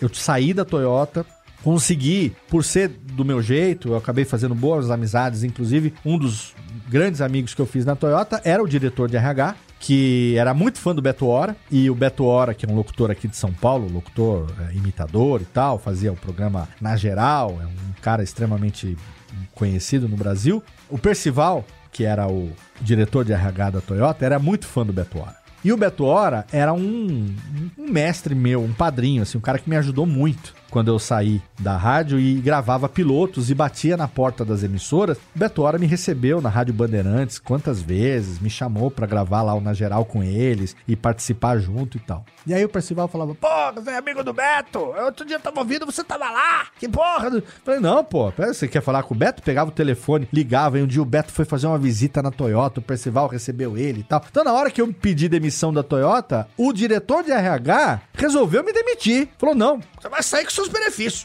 não, vou, não vai sair daqui com a mão na frente do atrás, não. É, não, não, que isso? Tá tudo bem, tá tudo bem, vai viver tua vida. Então, você tem uma ideia, até ali eu consegui é, me relacionar bem de- de uma maneira que eu conseguisse uma demissão, que eu não, não perdi os meus direitos, fui de garantia e tudo mais. E aí a Mari me recebeu na JBC. Então, quando o, o Jovem Nerd me ligou e fez o convite para que eu começasse a editar o Nerdcast, na época eu já tinha CNPJ, já tinha empresa aberta e tudo, Inclusive foi um puta tiro no pé, porque por conta disso eu perdi o seguro-desemprego, né? Eu entrei na, na JBC em junho de 2011. Fevereiro de 2012, eu abri a empresa. No momento que você tem o seu CPF atrelado ao CNPJ, você pode até ser mandado embora, você perde o seguro-desemprego. Eu não sabia disso. E o seguro-desemprego entrou no acordo de demissão da JBC e eu me fudi, mas deu, valeu a pena. O Alexandre falou assim, Léo, é, a gente tá sabendo que você não tá feliz e tal, não sei o quê. Bom, isso não é o ponto. A gente quer terceirizar o Netcast, a edição, e de todo mundo que a gente conhece, a gente não consegue pensar em ninguém que conseguiria emular o que a gente faz que não fosse você. A gente já testou com uma, duas pessoas, uma até deu muito certo, mas ele não consegue realmente se desvencilhar do trabalho dele. A gente acha que é, contratar você, você tem CNPJ, né? Falei, tem, radiofobia, tem a empresa e tal. Falei, bom, então contratar a sua empresa para editar. A gente quer fazer um teste. Edita um, um programa, a gente vai ver como é que ficou, faz o ajuste, qualquer coisa edita um segundo e se tudo der certo, a gente quer que você comece a editar pra gente o Netcast. Aí, o que, que você acha que eu falei pra ele? Agosto de 2012, tendo ouvido toda a minha história até aquele momento, e eu doido pra sair do mundo corporativo, por mais que eu tivesse gratidão pela JBC por ter me recebido, mas eu ainda não tava no meu lugar, né? O que, que você acha que eu respondi pro Alexandre? Claro, só se for agora. Respondi não. Sério? Hum, desculpa, mas não dá. Agradeço, mas não dá. Não tem como. Porque, veja bem, o que, que eu botei em pauta ali? O que, que eu botei pra pesar? O nível de dedicação Exige. que um programa como o Nerdcast exigiria de um profissional. E aí eu falei, falei, olha, Ale, é, a gente já tinha trabalhado junto outras vezes, eu já tinha prestado serviço pra eles, fazendo captação de áudio no UPix, a gente já tinha feito coisa junto em Campus Party e tal, a gente já, tinha histórico de ter trabalhado junto, mas em coisas pontuais, inclusive foram nesses trabalhos que eles detectaram que talvez eu fosse o cara ideal pra se fazer, no ponto de vista deles, né, essa terceirização. Eu hoje mal consigo produzir os meus próprios programas trabalhando aqui na empresa. Quanto mais editar semanalmente um podcast com o padrão de qualidade do Nerdcast. Falei, eu, eu não tenho vida. Eu saio lá de São Bernardo 7, 7 e meia da manhã. Pra chegar 8, 8 e meia, 9 horas aqui na JBC. Trabalho aqui. Eu, sou, eu era gestor, então eu, não- eu era o primeiro a chegar e o último a sair do departamento. Falei, eu não tenho privilégio. E mal consigo fazer o Radiofobia, que é quinzenal. Na época eu só tinha o Radiofobia. Como é que eu vou editar o Netcast semanal? Falei, então, cara, obrigado. Eu, nossa, você me deixa lisonjeado pelo teu convite. Mas não vai rolar. Eu não, não vou conseguir atender vocês. Eu prefiro não atender do que atender e você se arrepender de ter me contratado. Aí ele que falou, e foi a primeira vez que eu ouvi ele falar, Leozito, não é isso. Quanto que você ganha por mês aí na empresa que você trabalha? Ah, eu ganho, sei lá, 3.600 reais. Beleza. Um mês que tenha quatro semanas, se eu te pagar 900 reais pela edição de um Nerdcast, 9 vezes 4, 36. Já matou o que você ganha. Tá entendendo? Eu não tô falando pra você fazer isso em paralelo com o teu trabalho. Eu tô te oferecendo uma oportunidade de você, supondo que você leve 25 horas por semana pra gravar o Nerdcast, que tem em média uma hora e meia por programa, que você leve 25 horas. Uma semana útil de 45 horas, você ainda vai ter 20 horas da semana livre pra tocar teus negócios. Você pode ter outros clientes, você pode tocar o Radiofobia. Aí é que eu entendi o que, que o cara tava. Entendeu? Eu não tinha caído a ficha pra mim de qual era a proposta. Era uma proposta de liberdade, era uma proposta de empreender, era uma proposta de dar um passo, que na época eles falavam muito disso, de sair da corrida do rato e entrar na corrida do próprio destino. Aí me deu uma falta de ar, mais ou menos, básica. Eu tive que falar, bom, ok, vou pensar. Tinha na época companheira que eu tinha que conversar com ela e tal. De qualquer maneira, eu não podia trocar o certo pelo duvidoso jamais, por causa dos filhos. Então eu teria que saber que aquilo ali teria um contrato, teria algo certo. Falei assim, ó, 3,600, 900 vezes 4, 9 vezes 4, 36. No mês, tem mês que tem 5 sexta-feira. É. No mês que tem 5 sexta-feira, você vai ganhar mais, né? Então, assim, é coisa de empreendedor. Você emite a nota fiscal, a gente te paga. Não tem férias, não tem décimo terceiro, mas assim, é a liberdade tua. Você toca teu tempo, tua vida. Agora você que tem que dizer pra gente o que é que você quer fazer da tua vida. E essa oportunidade a gente tá dando pra você. Então aí eu peguei, conversei com a, na época com a minha esposa, e aí, uns três ou quatro dias mais ou menos, eu fui e falei, não, então topo. Só que, o que, que aconteceu? Eles não sabiam disso, obviamente, na época. Eu não podia chegar, tipo, falar na empresa lá, ó, segunda-feira eu não venho mais. Empresa carteira assinada, você tem que cumprir aviso prévio, né? 30 dias. Eu, durante um mês, professor Rogério Coimbra, eu trabalhei na empresa de 9 às 18 e eu editei o Nedcast em paralelo, sem ninguém saber. Na verdade, sem ninguém saber, foi durante dois meses e meio. Foram 10 programas. Só no 11 primeiro programa que eles revelaram. Mas eu fiquei um mês trabalhando nos dois. Eu dormia uma média de 3 horas por noite. Era na madrugada, cara. Eu voltava, eu ia editar na madruga, na madruga. E assim, ah, porque o Nerdcast sempre chegou com duas semanas de antecedência. Hum. o quê? Programa pra sexta-feira, a gravação chegava na segunda. Segunda, ainda hoje não é diferente. Só que hoje em dia, por exemplo, agora, hoje, hoje é terça. Terça. O Nerdcast, por exemplo, dessa semana foi gravado ontem, segunda noite. Pô, quando grava segunda noite pra gente entregar o programa na quinta, pra eles publicarem na sexta, maravilha. bom. Isso quando o programa não é gravado na quarta, que a gente tem que editar em toque de caixa. Mas depois de 10 anos, a gente já tem o nosso jeito de fazer acontecer. E um orgulho que eu tenho até hoje, eu sei que um dia esse badge, essa medalha, ela vai cair. Um dia vai acontecer, mas nunca aconteceu até agora. Em 10 anos, a radiofobia nunca atrasou uma edição sequer. Nunca. Mesmo tendo recebido na quinta de manhã, quando era quinta-feira à noite, o programa estava pronto para que eles pudessem aprovar e colocar o programa no ar. Então, um dia isso vai acontecer. né? A gente vive brincando com isso porque é um fantasma que paira sobre as nossas cabeças. Mas até hoje, 10 anos, nunca atrasamos uma edição, por mais que ela viesse em cima da chupeta para editar, né? Com oito pessoas, com três horas de gravação. né? Óbvio, o Nedcast de RPG é outra história, É. não, não, não entra nessa equação, porque ali são eles mesmos que, né? O Dave. Na verdade, a gente edita a voz, manda pro Dave, o Dave faz a montagem final do que vai entrar ou não, e depois ele passa pro Alexandre para sonorizar, e a gente aqui ajuda na seleção de efeitos sonoros e na produção de vozes adicionais, gravação de Foley, que é produção de efeitos pontuais para algumas coisas e tal, mas a edição grossa mesmo do áudio, principalmente da música, principalmente efeitos sonoros, é o próprio Alexandre que faz. Então o Netcast de RPG não entra nessa equação. O RPG é um longa-metragem, né? Mas, Léo, fico imaginando, né? Você tá dizendo aí que você editou 10 programas, provavelmente eles colocaram no ar sem contar que tinha mudado, que não eram eles que estavam editando, né? Só contou no 11 primeiro. Como eu brinco, foi no 11 programa, na leitura de e-mails,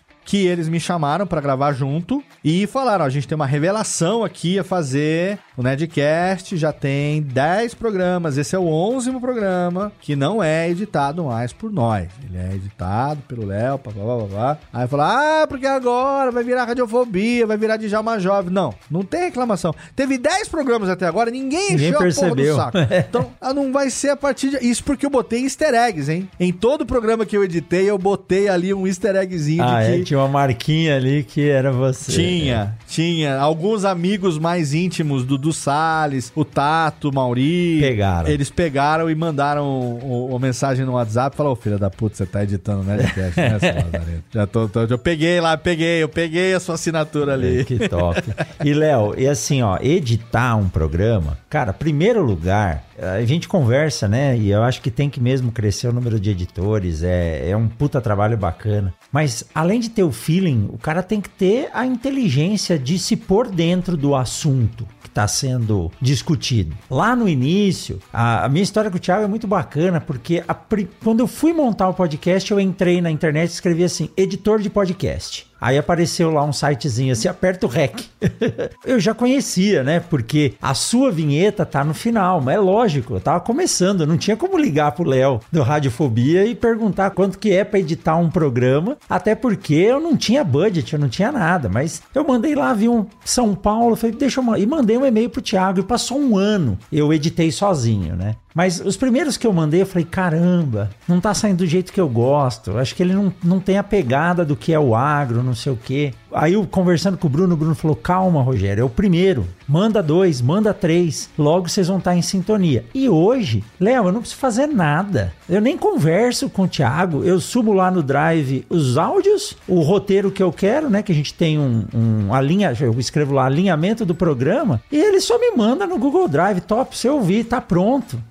né? E se não der pra ouvir, eu sei que eu tenho a tranquilidade de colocar lá no ar. Você confia. Que, que ele vai. Então Sim. imagina os meninos também, né? O Dave e o Alexandre pra te passar isso. Eles passaram por esse momento também. Mas era um cara que já ouvia, já conhecia. E você não, e vo, e você não contou como você conheceu eles. Como que você chegou no, nos meninos, né? Então, foi assim. é, primeiro que assim, o processo de aprovar tudo e tal, como disse, foi um processo. Não foi de primeira. Uma coisa é você ouvir, outra coisa é você fazer. E assim, o Nedcast, o grande pulo do gato da edição do Nedcast é o ritmo. Porque ele tem um ritmo mais acelerado do que o normal. Ele tem um ritmo ma- do que o normal. Esse normal, entre aspas, mas ele, ele tem um ritmo mais acelerado do que a média dos podcasts. Então, a gente, via de regra, a gente corta até a respiração do cara. É. Né? Esse, sabe, essa retomada de respiração. Então ele dá uma. Isso, isso é uma coisa que quero parar aqui pra falar, porque, é lógico, eu ouvi e ouço ainda toda semana, né? O Nerdcast, eu falava, bicho, eu quero aprender que nem esse cara fala. Como que a linkagem das ideias, ele não para nem pra respirar. Aí, depois, ouvindo você, Sim. eu ouvi você falando, pô, o Alexandre, ele quer que corte a respiração. Eu também não gosto de respiração, né? Porque eu já tô... Não é que ele quer que corte. A questão não é que ele quer que corte. É que. É o ritmo, né? Exato. A gente faz o corte porque é, é o estilo que o programa adquiriu ao longo do tempo e dá um ritmo maior. Então, se você pensar que cada pessoa, quando tá falando, respira e respira. Tem pessoas que respiram pesado, sabe? Tem gente que vem com uma respiração ruidosa. E isso, ao longo de duas horas de papo, se torna incômodo para quem ouve, né? É a mesma coisa que pessoas que têm vício de linguagem. Pessoas que falam né a cada momento, né? Tá falando, né? E quando você menos espera, né? Tem um né que vem do né, você não sabe de onde vem, né? E tem um né de novo, né? Que puta que pariu, quanto né?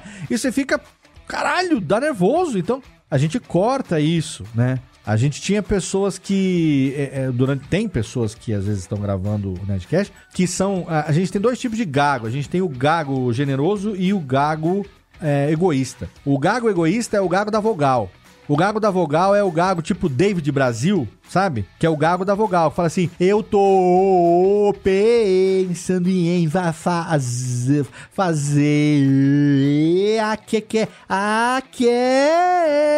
Ele, ele varia a vogal entre graves e agudos tão grande que ele segura pra ele e não tem o ponto de corte.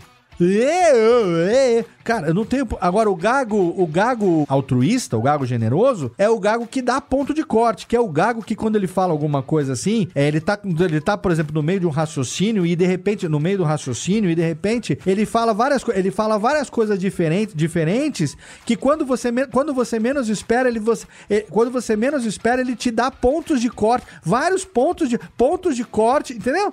Ele, ele- ele é generoso, ele, ele- Aí ele- você limpa. ele é, então eu consigo fazer a limpeza desse trecho todo, que teve 40 segundos, e ficar com 12, entendeu? Então, esse tipo de detalhe é algo que dá trabalho para quem vai editar, obviamente, né? Aumenta o tempo do trabalho de quem vai editar, mas imprime uma qualidade ali final muito melhor para quem vai ouvir. E a ideia toda é essa, Rogério, é causar a melhor sensação possível no ouvinte. Ao ponto dele não perceber. Não pode perceber. A gente, né, que, Exato. que tá ligado, e eu que gostei da edição, pô, é- a edição me salvou aí durante esses dois anos aprendi a editar vídeo, um monte de coisa da pandemia, mas aí quando você tá ouvindo um podcast, além de você estar tá focado no conteúdo, quando você sabe o que é uma edição, você percebe. Cara, olha esse BG, ele baixou o som aqui, colocou o outro lá. Isso. Às vezes eu falo em cima, eu esqueço, né? E eu percebo na edição que o Thiago pega a minha fala, afasta da fala do entrevistado e aí dá uma Isso. fluidez bacana. Isso, ele intercala. Quem tá ouvindo não faz ideia do que é isso, né? E se sente bem ouvindo. Ele fala, que legal,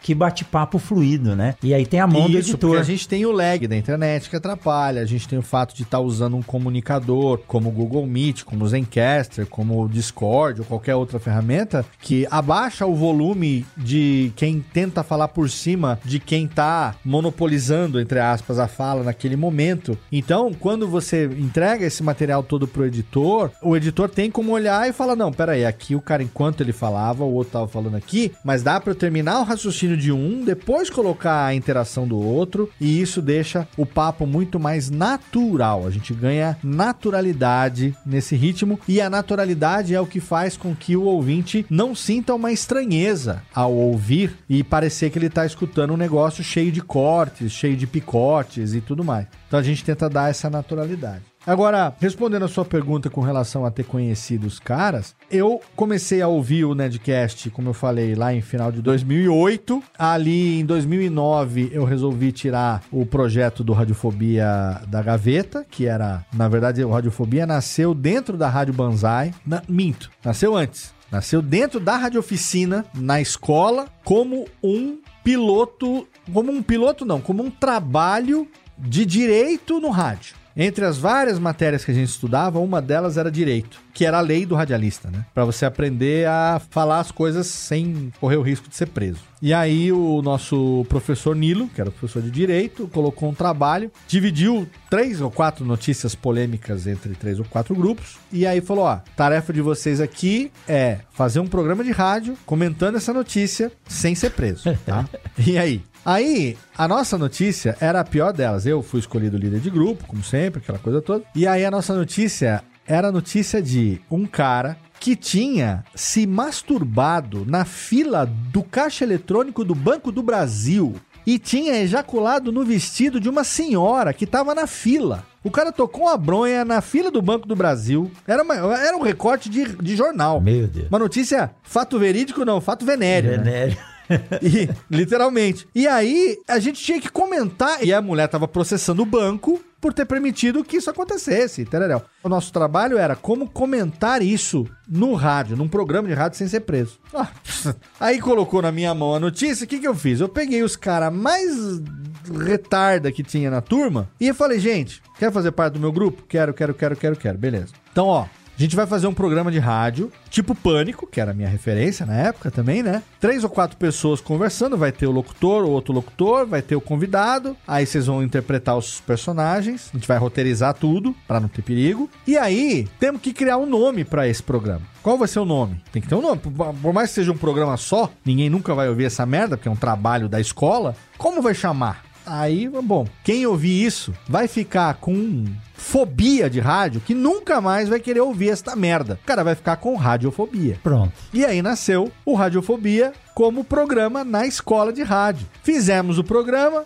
interpretou um lá e fez o locutor, o outro fez o outro locutor, um interpretou a senhora da Sociedade de Bons Costumes, de Pompoarismo, o outro fez o doutor Armando Dedão, proctologista. Fizemos um programa de humor, um programa de sacanagem, pra poder comentar isso. E qual a melhor maneira de você não ser preso? Comentar uma notícia de, de forma jocosa e tal. E aí a gente tirou, obviamente, nota 10 nesse trabalho, e aí quando acabou, aí todo mundo, e aí, porra, foda, não sei o que e tal. Eu falei, bom, gente, ó, Radiofobia é o nome que, se eu tivesse o programa no rádio, eu gostaria de ter. Alguém quer o nome pra si, ou eu posso manter pra mim? Porque eu fiz o roteiro, né? Eu que fiz a sonorização lá em tempo real, a técnica. Eu fui o líder do grupo. Não, não, Léo, é teu aí, cara. Ninguém nunca vai fazer essa merda. Se você quiser fazer, é teu. E, cara, quando eu resolvi tirar o projeto do bolso, na verdade, quando eu conheci o Nerdcast, eu peguei essa brincadeira de infância que eu fazia aqui em Serra Negra, com o Queça, que era o meu melhor amigo, esse amigo que eu falei lá no começo, que enquanto os nossos amigos estavam jogando bola e tudo mais, esse nosso amigo tava comigo, né? O Kessa tava comigo gravando o programa de rádio e tal. E, e ele é o meu melhor amigo da infância. A gente ficou muito tempo sem se falar. Era pra ele ter sido padrinho do meu filho mais velho e não deu certo por frescura ou coisas da minha família. E aí eu consegui depois, sem saber, que ele se tornasse o padrinho do meu filho mais novo. Hoje ele é o padrinho do Lorenzo, meu filho de, de 9 anos. É, e aí eu falei, liguei, mandei pra ele, falei que assim, ah, lembra aquilo que a gente fazia quando tinha 12, 13 anos e tal? Descobri um jeito da gente fazer aquilo de novo pela internet. É, o podcast, uma coisa assim, assim e tal. Tenho a ideia de um programa, radiofobia, não sei o quê. Topa, vamos lá. Ah, vamos, caralho, foda-se. Tá, e daí nasceu em março de 2009, nasceu Radiofobia. Então, o que que aconteceu? Eu gravei 16 programas do jeito que eu ouvia o Nerdcast.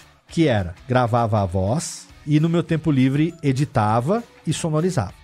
Que é o que acabou se tornando o core business da minha empresa alguns anos depois, que é o que a gente chama de pós-produção. No entanto, na época, trabalhando na Toyota ainda, na época, né, 2009, eu não tinha tempo de editar o programa com o padrão de qualidade que eu queria. Porque, acima de tudo, eu tinha toque, eu era chato, eu queria que as coisas fossem o melhor possíveis. Então, a partir do 17 programa, acho que o último programa que eu fiz gravado, sem, sem ser ao vivo, foi o 16, exatamente o programa que eu gravei com o Guilherme Briggs. O Radiofobia 16, em julho de 2009. A partir do programa 17, eu fiz um teste de gravar ele sonorizando ao vivo, com trilha, vinheta, fazendo tudo em tempo real, sem edição depois, porque eu pensei o seguinte, esse projeto era pro rádio.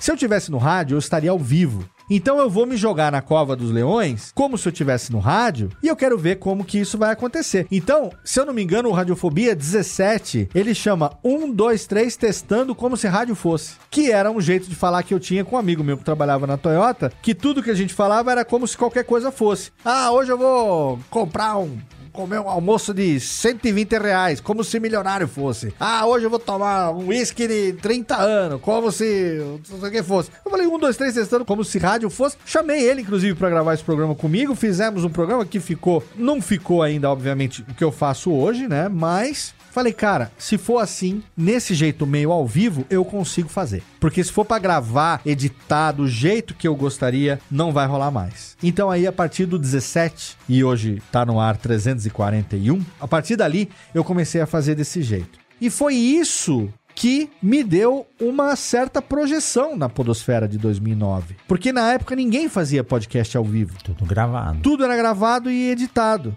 Então foi aí que surgiu o convite em 2011 para a primeira Campus Party. Foi aí que na Campus Party eu já fui convidado a participar de um painel, na época com Eduardo Moreira, Maestro Billy, com a Mafalda, Mafalda do, do antigo Monacast, e pra gente falar a respeito de como era a sua experiência e tal. E aí eu já falei sobre a gravação do podcast ao vivo. Depois veio o convite para o Pix, a primeira oficina de podcast. Aí em 2010, o que aconteceu? Eu trabalhava na Toyota, que era num prédio ali na Berrine, e tem um amigo meu chamado Leandro Caracciolo que ele era. Ele desenhava umas coisas pro Jovem Nerd e ele trabalhava no Terra, que era na torre, em frente à torre que eu trabalhava. E aí, por conta dessa comunicação pela internet, a gente acabou se cruzando no, no subsolo, lá nos refeitórios da vida, dos shoppings. E aí a gente ficou amigo, começou a trabalhar junto, começou a almoçar junto e tal, não sei o quê. E aí aconteceu o lançamento do livro do Eduardo Spohr, A Batalha do Apocalipse, o primeiro A Batalha do Apocalipse, que eles fizeram uma, cerim uma cerimônia, fizeram um evento de tarde de autógrafos numa arqueria em Moema, em São Paulo.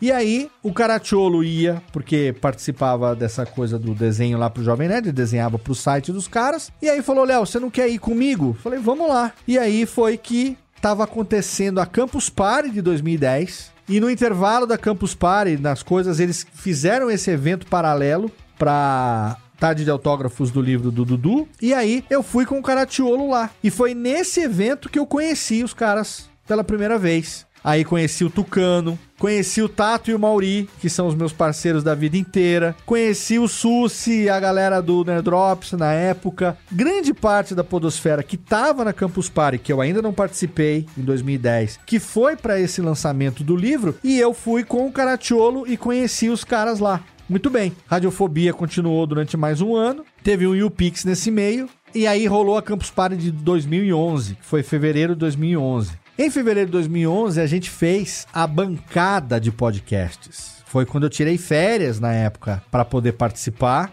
na época da Toyota ainda. Participei, reservei uma bancada. E na época, o Jovem Nerd ainda sentava com a gente na bancada. E não tinha ainda esse status que os caras chegaram a ter dois, três anos depois. Eles sentavam com a gente na bancada, chegava de mochila, sentava lá no meio e tal, ficava lá trabalhando, editando. Entre um painel e outro, os caras estavam no meio da gente ali. Então, nessa Campus Party de 2011, eu, o Tato e o Mauri, a gente fez um negócio que a gente chamou de Maratona Podcastal, que era todo dia da Campus Party a gente fazia podcast ao vivo durante 12 horas. Durante todos os dias. Num desses dias, onde todo mundo sentado na mesma bancada e tal, o Alexandre e o Dave olharam e falaram assim: gente, a gente tá. ele- e eles editavam o Nedcast na bancada. E na época eles editavam o Nedcast, eles tinham chegado num ponto que assim, eles paravam pra editar o Nedcast na quarta-feira de, de final do dia, editavam quinta-feira o dia inteiro pra publicar na sexta. E não por acaso o programa ele atrasava várias semanas, ele chegava a ser publicado no sábado, no domingo e tal. Aí o Alexandre falou: cara, a gente tá aqui no meio dessa coisa da Campus Party, né? A gente precisa gravar a leitura de e-mails do Nerdcast. A gente tá vendo o que vocês estão fazendo aí ao vivo, bota música, não sei o quê. Dá pra gente gravar a leitura de e-mails nesse esquema aí de vocês? E aí vocês cortam esse trechinho, manda pra gente, a gente bota no Nerdcast, bota o programa no ar? Eu falei, claro que dá. Cola aqui. E aí a gente gravou a primeira leitura de e-mails ao vivo da história do Nerdcast, no meio da Campus Party, que tem uma foto clássica que a Taia tirou nossa querida Taya Rock, saudade, ela tirou que parece um formigueiro, tá- centenas de pessoas em volta da bancada e lá no meio, no miolinho, eu, Tato Mauri, Alexandre e Dave gravando essa leitura de e-mails. Ali rolou um papo, isso foi em fevereiro de 2011. Ali rolou um papo, tipo assim: ah, o Alexandre falou assim: ah, isso aqui é vida, isso aqui é mundo ideal, ah, eu quero isso aqui pra sempre agora. E aí eu falei assim: ó, tamo aí para É. negócio, entra em contato aí, quem sabe a gente não. E assim, tava muito longe, a gente só foi conversar sobre trabalho depois, em um ano e meio depois. Mas ali começou um, um contato de eles verem o que, que eu conseguiria fazer profissionalmente. E aí depois também rolou um convite pro YouPix, onde eu gravei lá, eu, Tato Marete, gravou lá uma entrevista que eles fizeram com o Sérgio Malandro, com o, o Pereio. Gente chegou a fazer, eu fiz já a sonorização de outros eventos com eles também, que eles fizeram bancada com Rapadura, com MRG e tal. E aí, vira e mexe, tinha alguma coisa que eu tava metido. E aí veio a cereja do bolo, que foi o estúdio, que foi o Cubo Geek na Campus Party de 2012. Que a gente fez o projeto. Eu, Tato e Mauri, fizemos o projeto de um estúdio, um cubo de conteúdo, que foi patrocinado na época pela Vivo, que durante todos os dias da Campus Party de 2012 teve gravações de podcast ao vivo, 24 horas, gravando. E aí a gente botou todo mundo nesse rolê. A gente conduziu, a gente gerenciou sem ganhar um real.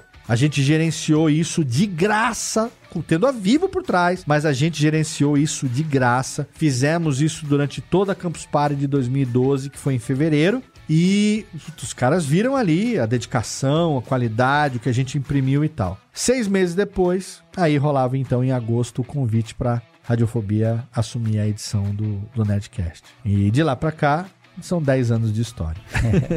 É isso aí. Cara, é, é muito bacana, né, Léo? E você vê, é, você falando assim, pô, eu fiz aquele trabalho, nós montamos isso na gana, é, sem receber. E é assim mesmo. Em primeiro lugar, você tem que impor a paixão, né? Depois você tem que acreditar. Um momento o negócio vai, vai virar. E tá aí hoje a radiofobia network, né? Multimídia e, e vai por aí. Quantos podcasts vocês editam, Léo? É, são duas coisas separadas, né? A Radiofobia, podcast multimídia, é a empresa. E a Radiofobia, podcast network, é a rede de programas que a gente tem na casa. Que você deu spoiler que vai sair mais um no ar aí agora, né? Na verdade, tem mais de um. Eu tô dando spoiler de um Olha. aí que tá chegando mais próximo, mas tem mais de um pra 2023. Tem, a gente tem atualmente, acho que são 18 podcasts no feed da Radiofobia Podcast Network. E pra 2023, esse número pode chegar até 25. Meu Deus, não. Então. Na- nada tá bom que não pode melhorar, né? Mas é. É um jeito de se interpretar. É, é isso aí, é isso aí, é isso aí. Mas é muito bom, Léo. Olha, é, dá pra ficar aqui mais duas horas batendo um papo com você. Ah, cara, E- que- desculpa que eu falo pra Não, cacete. né? é assim.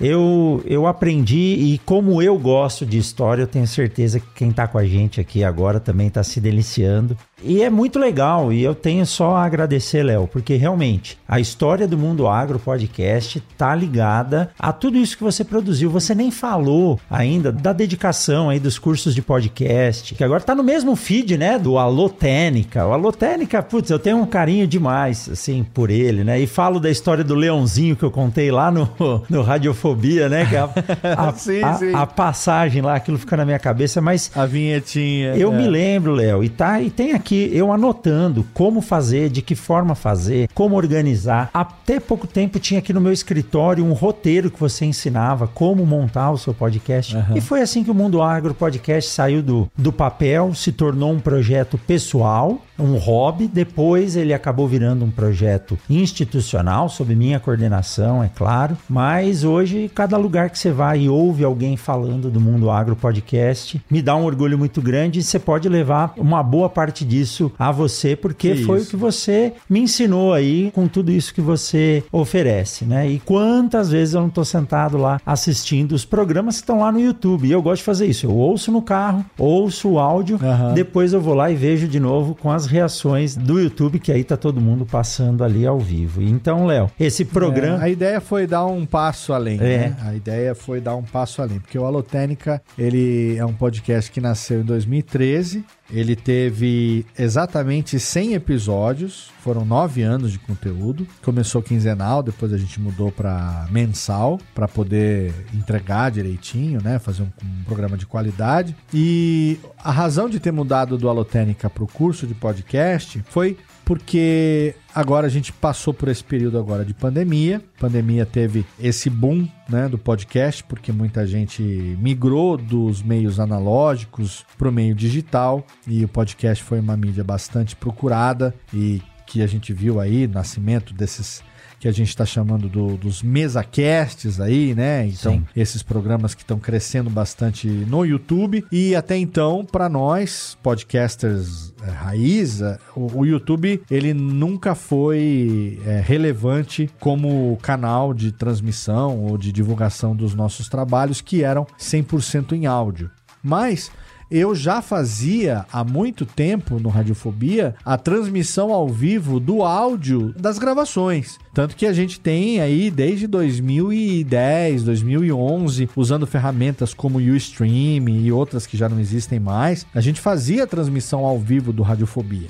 E aí, depois que eu comecei a. que a empresa nasceu, que a gente fechou o contrato com o Jovem Nerd, que eu passei a ter um pouco mais de tempo para me dedicar também a- aos meus conteúdos, aí aos poucos vieram os outros programas e entre eles o Alotênica veio como uma forma de dar um respaldo, um apoio ao trabalho que eu já tinha, que foi o meu livro, que eu escrevi lá de 2014 para 2015, que foi o podcast Guia Básico. Então o Alotênica ele veio também trazendo isso, mas antes do livro teve o meu primeiro curso de produção, que foi o workshop de produção de podcasts que a gente fez pela plataforma do Bivid na época, que não, não tinha outra. E é, mais de 3 mil pessoas fizeram esse curso. O primeiro foi presencial em São Paulo, que teve mais de 100 pessoas. Depois, o segundo em São Paulo, a gente já gravou e disponibilizou na época o conteúdo online. Então, foi o primeiro workshop de produção de podcasts online que teve no Brasil, não no YouTube. Ele era numa plataforma paga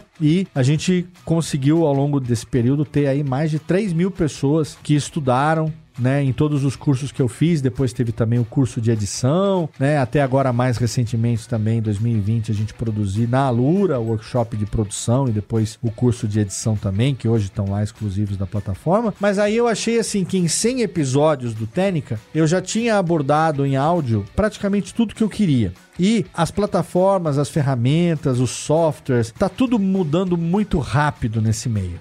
A cada dia, quem acompanha o meio podcast vê que a cada dia surgem novos softwares, novos serviços de hospedagem, novos players aí que estão muitas vezes revolucionando a maneira como se faz podcast. Haja visto Anchor, Spotify e tudo que aconteceu aí nos últimos anos. Então, é, o formato do Alotênica eu acho que ele fechou o seu ciclo E aí eu criei o canal do curso de podcast no YouTube para que as gravações pudessem acontecer também no formato de lives. E com as lives a gente permite a participação dos ouvintes que também podem interagir em tempo real, mandar suas perguntas para os convidados. E aí a premissa do programa também mudou. Apesar da periodicidade continuar sendo mensal, mas a premissa mudou. Agora a ideia é que a cada episódio eu fale sobre um tema atual dentro do meio podcast para quem produz e traga um convidado que tem uma experiência relevante naquele tema. E aí o convidado vai ajudar a gente a trazer um conteúdo com base, conteúdo com propriedade, entendeu? E com isso poder responder as perguntas e trazer um conteúdo diferenciado. Então, a gente continua distribuindo, obviamente, no feed, que eu mudei o nome, mas é o mesmo feed que era o feed do Alotênica. E, em paralelo, a gente passa a ter também esse canal do YouTube como suporte para quem busca eventualmente também um conteúdo em áudio, é, um conteúdo também em vídeo que dê suporte a isso. Não que seja uma novidade para gente, porque como eu disse, é algo que transmitir ao vivo eu já tenho feito aí desde, sei lá, agosto de 2009, que eu já faço tudo como se fosse ao vivo. A única diferença agora é você ligar uma câmera, colocar um overlay no OBS ali e jogar e fazer acontecer. O resto é conduzir aquela coisa em tempo real, aquela magia e tal, que é o que eu aprendi a fazer como locutor, como radialista, né? Então, operar ao vivo, fazer ao vivo, fazer do erro um elemento do programa, utilizar o improviso e aproveitar o improviso improviso também como um elemento didático. Então é o que eu gosto, é o que me mantém hoje ainda vivo, é o que me vivo como podcaster, né, como produtor, é o que me faz ainda ter vontade de acordar de manhã e ficar inventando qual vai ser a minha próxima atração, qual vai ser o próximo tema, né? Então acho que é, é ainda o meu combustível, é o que me, me faz continuar aqui. E, e relatos como o seu são fundamentais, porque assim, o Mundo Agro é um podcast que eu respeito demais, se tornou referência no meio agro, não por acaso, por conta da sua dedicação, por conta de como você, né, junto também lá com o Paulo, lá do Agro Resenha, e outros pioneiros também, né, desse meio aí. Agro é algo que eu sempre bati nessa tecla. Desde 2015 que eu venho batendo nessa tecla. O meio agro é um meio que tem um potencial enorme para a gente poder utilizar o podcast como ferramenta de disseminação de ideias, porque são pessoas que não raro estão deslocando grandes distâncias, estão aí, né, nos latifúndios aí, nos estados que muitas vezes estão ou de caminhonete por terra, ou de avião por ar e tal, e muitas vezes eles estão se deslocando e tem às vezes duas, três, quatro horas que os caras ou estão consumindo uma música ou qualquer coisa, então por que não aproveitar parte desse tempo para disseminar conteúdo relevante, seja a cotação do café, o arroba do boi zebu, a qualidade da, da semente, não importa o que, mas num meio que movimenta 30% do PIB nacional, não tem como não se utilizar disso, desse podcast, que é algo que ele não vai te canibalizar, você vai poder ouvir enquanto faz outras coisas ali. E eu defendi isso demais, assim, lá em 2015, 2016. Tive algumas prospecções de alguns clientes que tinham a ideia de fazer. Infelizmente, eu acho que na época para eles o investimento pareceu um pouco alto pro padrão, né? Porque não tinha uma referência ainda do que fazer. E aí eu vi ali alguns anos depois o Mundo Agro e o Agro Resenha e tantos outros ali surgirem com bastante sucesso e saber que eu de alguma maneira pude minimamente ajudar através do conteúdo, né, do conhecimento que eu compartilhei para que o podcast agro hoje é, ganhasse a relevância que tem, para mim é motivo de gratidão enorme. É o que me faz acordar de manhã e continuar fazendo. E então tenha certeza de que não é mais importante para você do que é para mim saber que o trabalho que eu venho desenvolvendo aí há quase 15 anos é, reverberou a ponto da gente estar tá aqui junto hoje. Claro que hoje eu tô aqui porque você me obrigou a contar a minha história, que eu nem queria. Você que veio aí puxando, mas o fato de estar tá aqui celebrando os três anos é, do mundo agro e recebendo esse carinho que eu recebo com braços abertos, apesar da modéstia me impedir eu ser né, um pouco desenchabido com relação a isso, mas eu sei que você é meu amigo, que você tem um coração muito grande. Eu aceito com a, sinceridade das palavras quando você vem falar e vem agradecer e tal. E pode ter certeza que esse feedback que vem de você, essa retroalimentação que vem de você, é aquilo que eu sempre quis, sabe? É o que eu sempre almejei. A empresa não estava nos planos, trabalhar com podcast não estava nos planos. Ter hoje um trabalho que é referência para tanta gente não estava nos planos. Tudo isso foi consequência.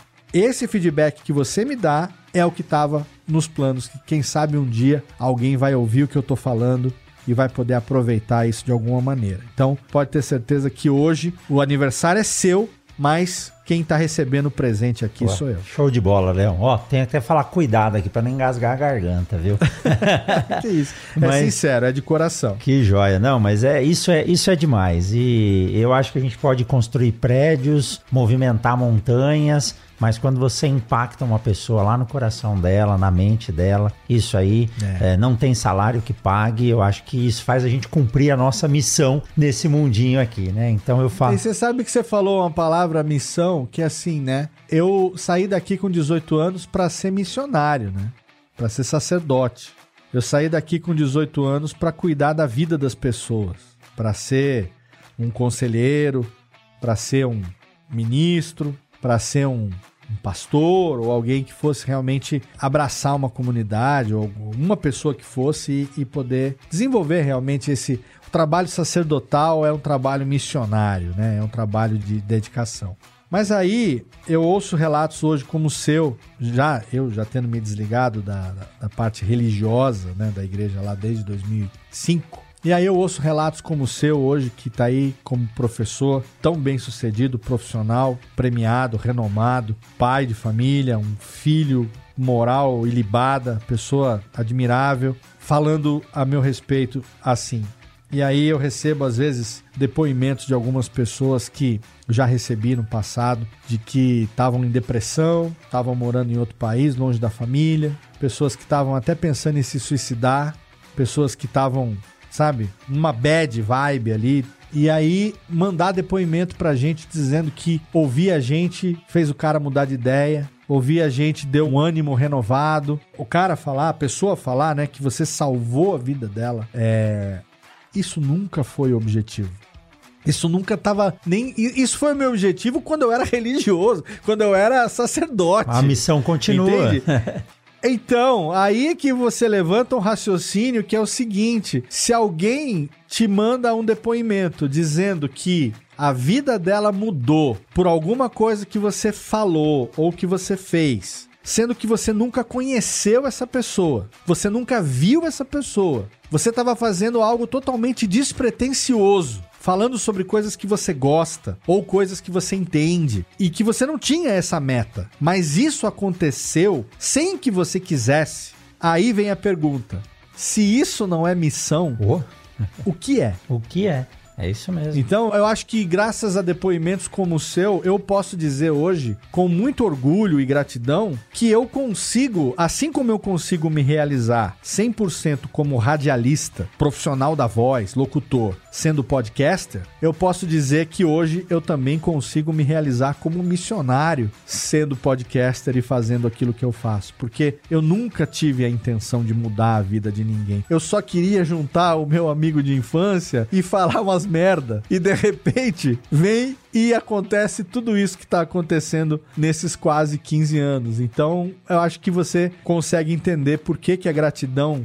do meu lado, ela é mais forte talvez do que do seu, porque é isso que tá fazendo com que a minha vida faça sentido, entende? Com certeza. Nossa, que história, hein, Léo? Tem que até dar aquela respirada funda e uma respirada que o Thiago não precisa cortar aqui. Aquela respirada de, ó.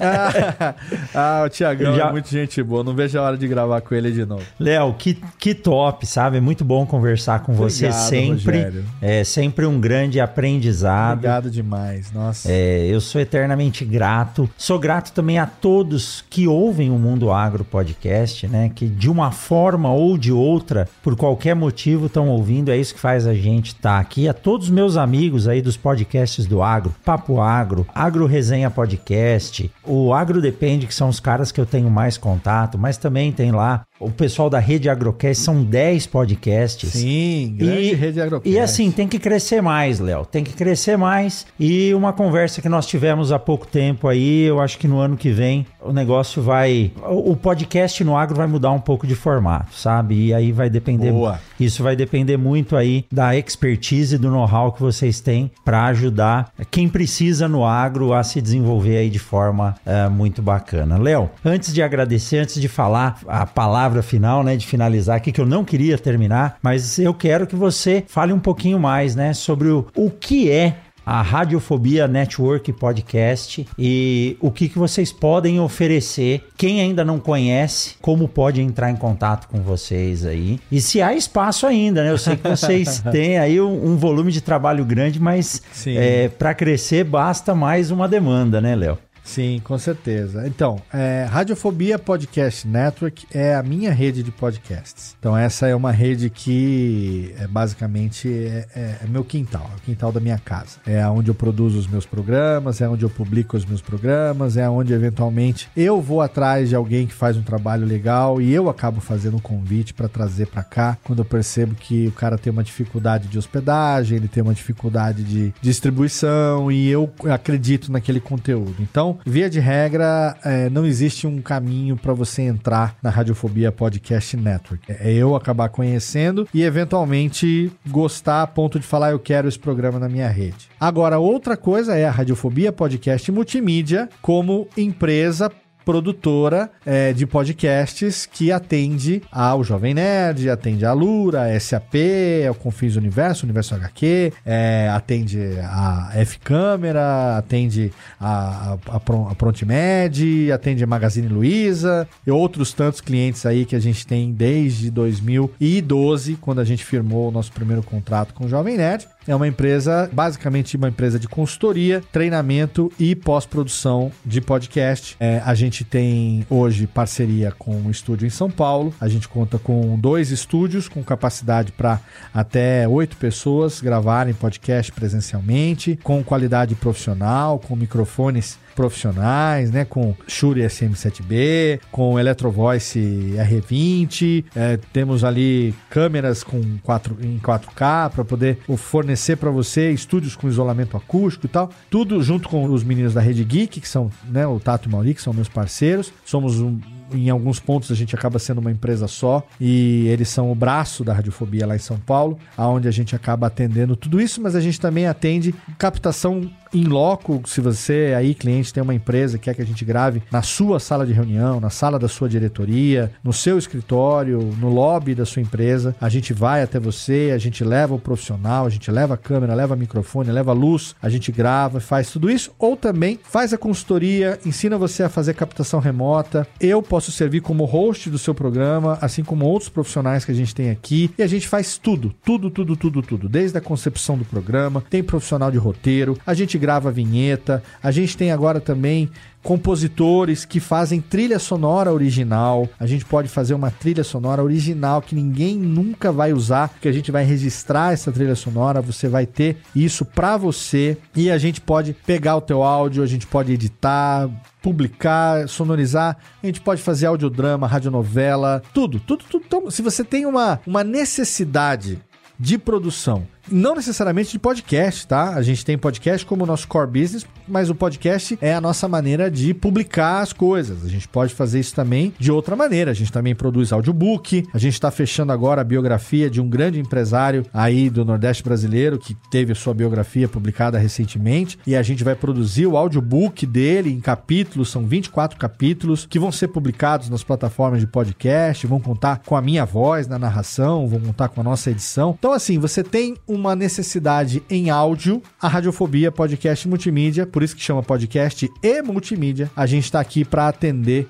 a sua necessidade, é só você entrar em contato lá no nosso site radiofobia.com.br barra contato. Mundo Agro Podcast é um parceiro agora também. A gente está com alguns projetos conjuntos aí que a gente ainda não pode revelar, porque ainda não estão com o martelo batido. Mas se tudo correr bem e der certo os planejamentos, como diz aquele meme, 2023 vai ser um ano muito profícuo para a gente poder fazer várias coisas juntos. Em breve teremos aí novidades para poder anunciar para você e você vai ouvir isso aqui, vai ouvir isso no Radiofobia também. E aí, em breve, você vai falar comigo, vai falar com o Rogério, vai falar com o Rogério, vai falar comigo. A gente vai estar desenvolvendo várias coisas aí juntos, porque a cumplicidade nesse meio do podcast eu considero algo fundamental. A gente ter uma qualidade na entrega, mas a gente, acima de tudo, confiar nas pessoas que estão do nosso lado, né?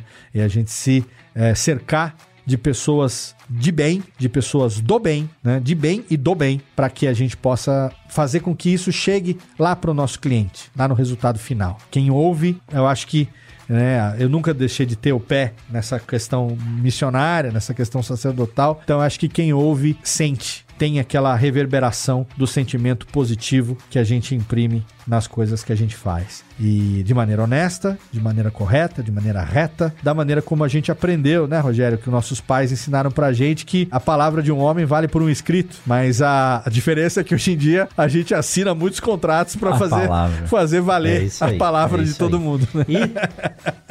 É isso, querido. E eu, arroba Léo Radiofobia em todas as redes sociais. Se você quiser, é só me seguir ali. Twitter, Instagram são as redes que eu mais uso. Tem lá o Facebook também. TikTok que eu registrei, mas nunca usei. Mas de qualquer maneira, eu tô lá à disposição. Sempre às ordens. É só mandar uma mention ali, mandar uma direct e rapidamente a gente vai trocar uma ideia, assim como tá acontecendo com a gente aqui agora. Show de bola, Léo. Que bate-papo bacana, muito bom. Tá aí. Obrigado, meu irmão. Vou deixar aqui na descrição do podcast o link, que já é mais do que conhecido, né? Do Radiofobia Podcast Multimídia. Eu sou tão empolgado que eu confundo as duas coisas, viu, Léo? Mas vou deixar. Não, mas, relaxa. Mas vou deixar aqui. E quem tá ouvindo aí, por favor, não hesite em entrar em contato com o Léo. Eu mesmo, antes de conhecê-lo pessoalmente, mandei muitos e-mails tirando dúvidas, né, pedindo orçamento, e a equipe do Léo é muito bacana. Eles respondem mesmo o e-mail com carinho e assim, sem pressão nenhuma, sem pressão nenhuma. E tá aí, né, o exemplo aí de, de tudo que ele produz. Além de tudo, né? Gosta de comer bem, gosta de tomar os seus drinks, né, Léo? Opa, o charutinho também. E, e além disso, ainda produz conteúdo sobre isso. Então, quando o cara faz o que gosta, ele arranja a sarna pra se coçar, né? Muito bom, É, Léo. Mas demorou, viu? Quase 50 anos pra chegar nessa, mas tamo aí. Tá valendo a pena. É isso aí, vale a pena mesmo, vale a pena mesmo. Léo, parabéns, Rogério, parabéns pra obrigado. toda a sua equipe. Manda um abraço pros Obrigado, meninos obrigado. aí. Já tem um que já tá morando sozinho, né? Que inclusive trabalha com você Pois aí. é, o mais velho. É já- editor de podcast em inglês, né? Ele edita em inglês. É, então tá aí. O exemplo tá em casa, começa em casa e é seguido. E você que ficou com a gente até agora, muito obrigado por esse carinho aí, por três anos seguindo e acompanhando o Mundo Agro Podcast. Pode ter certeza que do nosso lado nós vamos estar aqui produzindo cada vez melhor e cada vez com mais ânimo. É isso que faz a, a vida da gente tocar. Muito obrigado a todos. E Léo, um forte abraço e a gente se encontra. Valeu, Rogério. Aí em São Paulo. Sim. Pra tirar aquela, a- aquela foto junto e quem sabe almoçar, jantar e as famílias se conhecerem. Vamos, não, vamos comer bem. É. Vamos, pá, imagina. Vamos comer bem, vamos bater aquele papo, com certeza. Obrigado pelo convite, obrigado ao ouvinte do Mundo Agro pela paciência, você que ouviu aí até o final. Desculpa aí a prolixidade. E é isso. Continue acompanhando aí meu amigo Rogério, prestigiando o Mundo Agro, esse podcast premiado, que eu aqui, como amigo pessoal, posso dar o meu testemunho de que ele é produzido com muito amor, com muita competência, não só pelo Rogério, como também lá pela edição do nosso querido Thiago Augusto, meu amigo também querido. E vida longa ao podcast no agro, que venham ainda muitas e muitas conquistas, porque é um meio que pode se beneficiar demais dessa versatilidade que a nossa mídia podcast oferece. Obrigado a você por prestigiar, meu amigo Rogério, e por estar comigo aqui até o final. Obrigado, Rogério, pelo convite. Você tá no meu coração aqui. Daqui a pouco a gente se encontra, a gente vai bater uma carninha boa aí, comer e beber e bater papo, botar a conversa em dia. Obrigado, querido. É isso aí, Léo. E Tiagão, tá na sua mão. Lógico, quem tá ouvindo agora já viu a edição. Sem você, meu amigo Tiago, esse podcast não sai no ar. Forte abraço para você e a gente se encontra na semana que vem em mais um episódio do Mundo Agro Podcast. Um abração, Léo. Tudo de bom. Valeu, meu velho. Um abraço. É isso aí. Completamos três anos no ar ininterruptamente graças a você, que toda semana está aqui junto ao Mundo Agro Podcast. Sem você não teria sentido algum a persistência e a existência desse podcast. Aqui fica o meu e o nosso muito obrigado por essa parceria. Eu quero também fazer um agradecimento especial a todos aqueles que já apoiaram o Mundo Agro Podcast e principalmente aqueles que acreditaram nesse projeto desde o começo, como a Agrosol Sementes, o nosso primeiro e contínuo apoiador desde 2020 que aqui agradeço ao Pedro Tomazelli, representando toda a família da Agrosol, e também a Momesso, que acreditou e se tornou um grande parceiro do Mundo Agro Podcast. Grandes parcerias são feitas de grandes amizades. Muito obrigado e até a semana que vem em mais um episódio do Mundo Agro Podcast.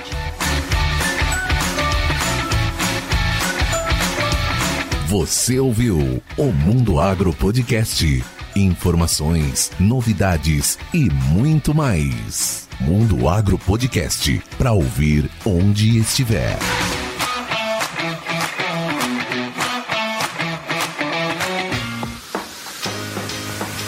Olá, meu nome é Thiago e eu sou o editor desse podcast. Para saber mais sobre o meu trabalho é muito fácil. Acesse o site ediçãoondemand.com.br ou segue lá no Instagram, arroba. Até o próximo podcast.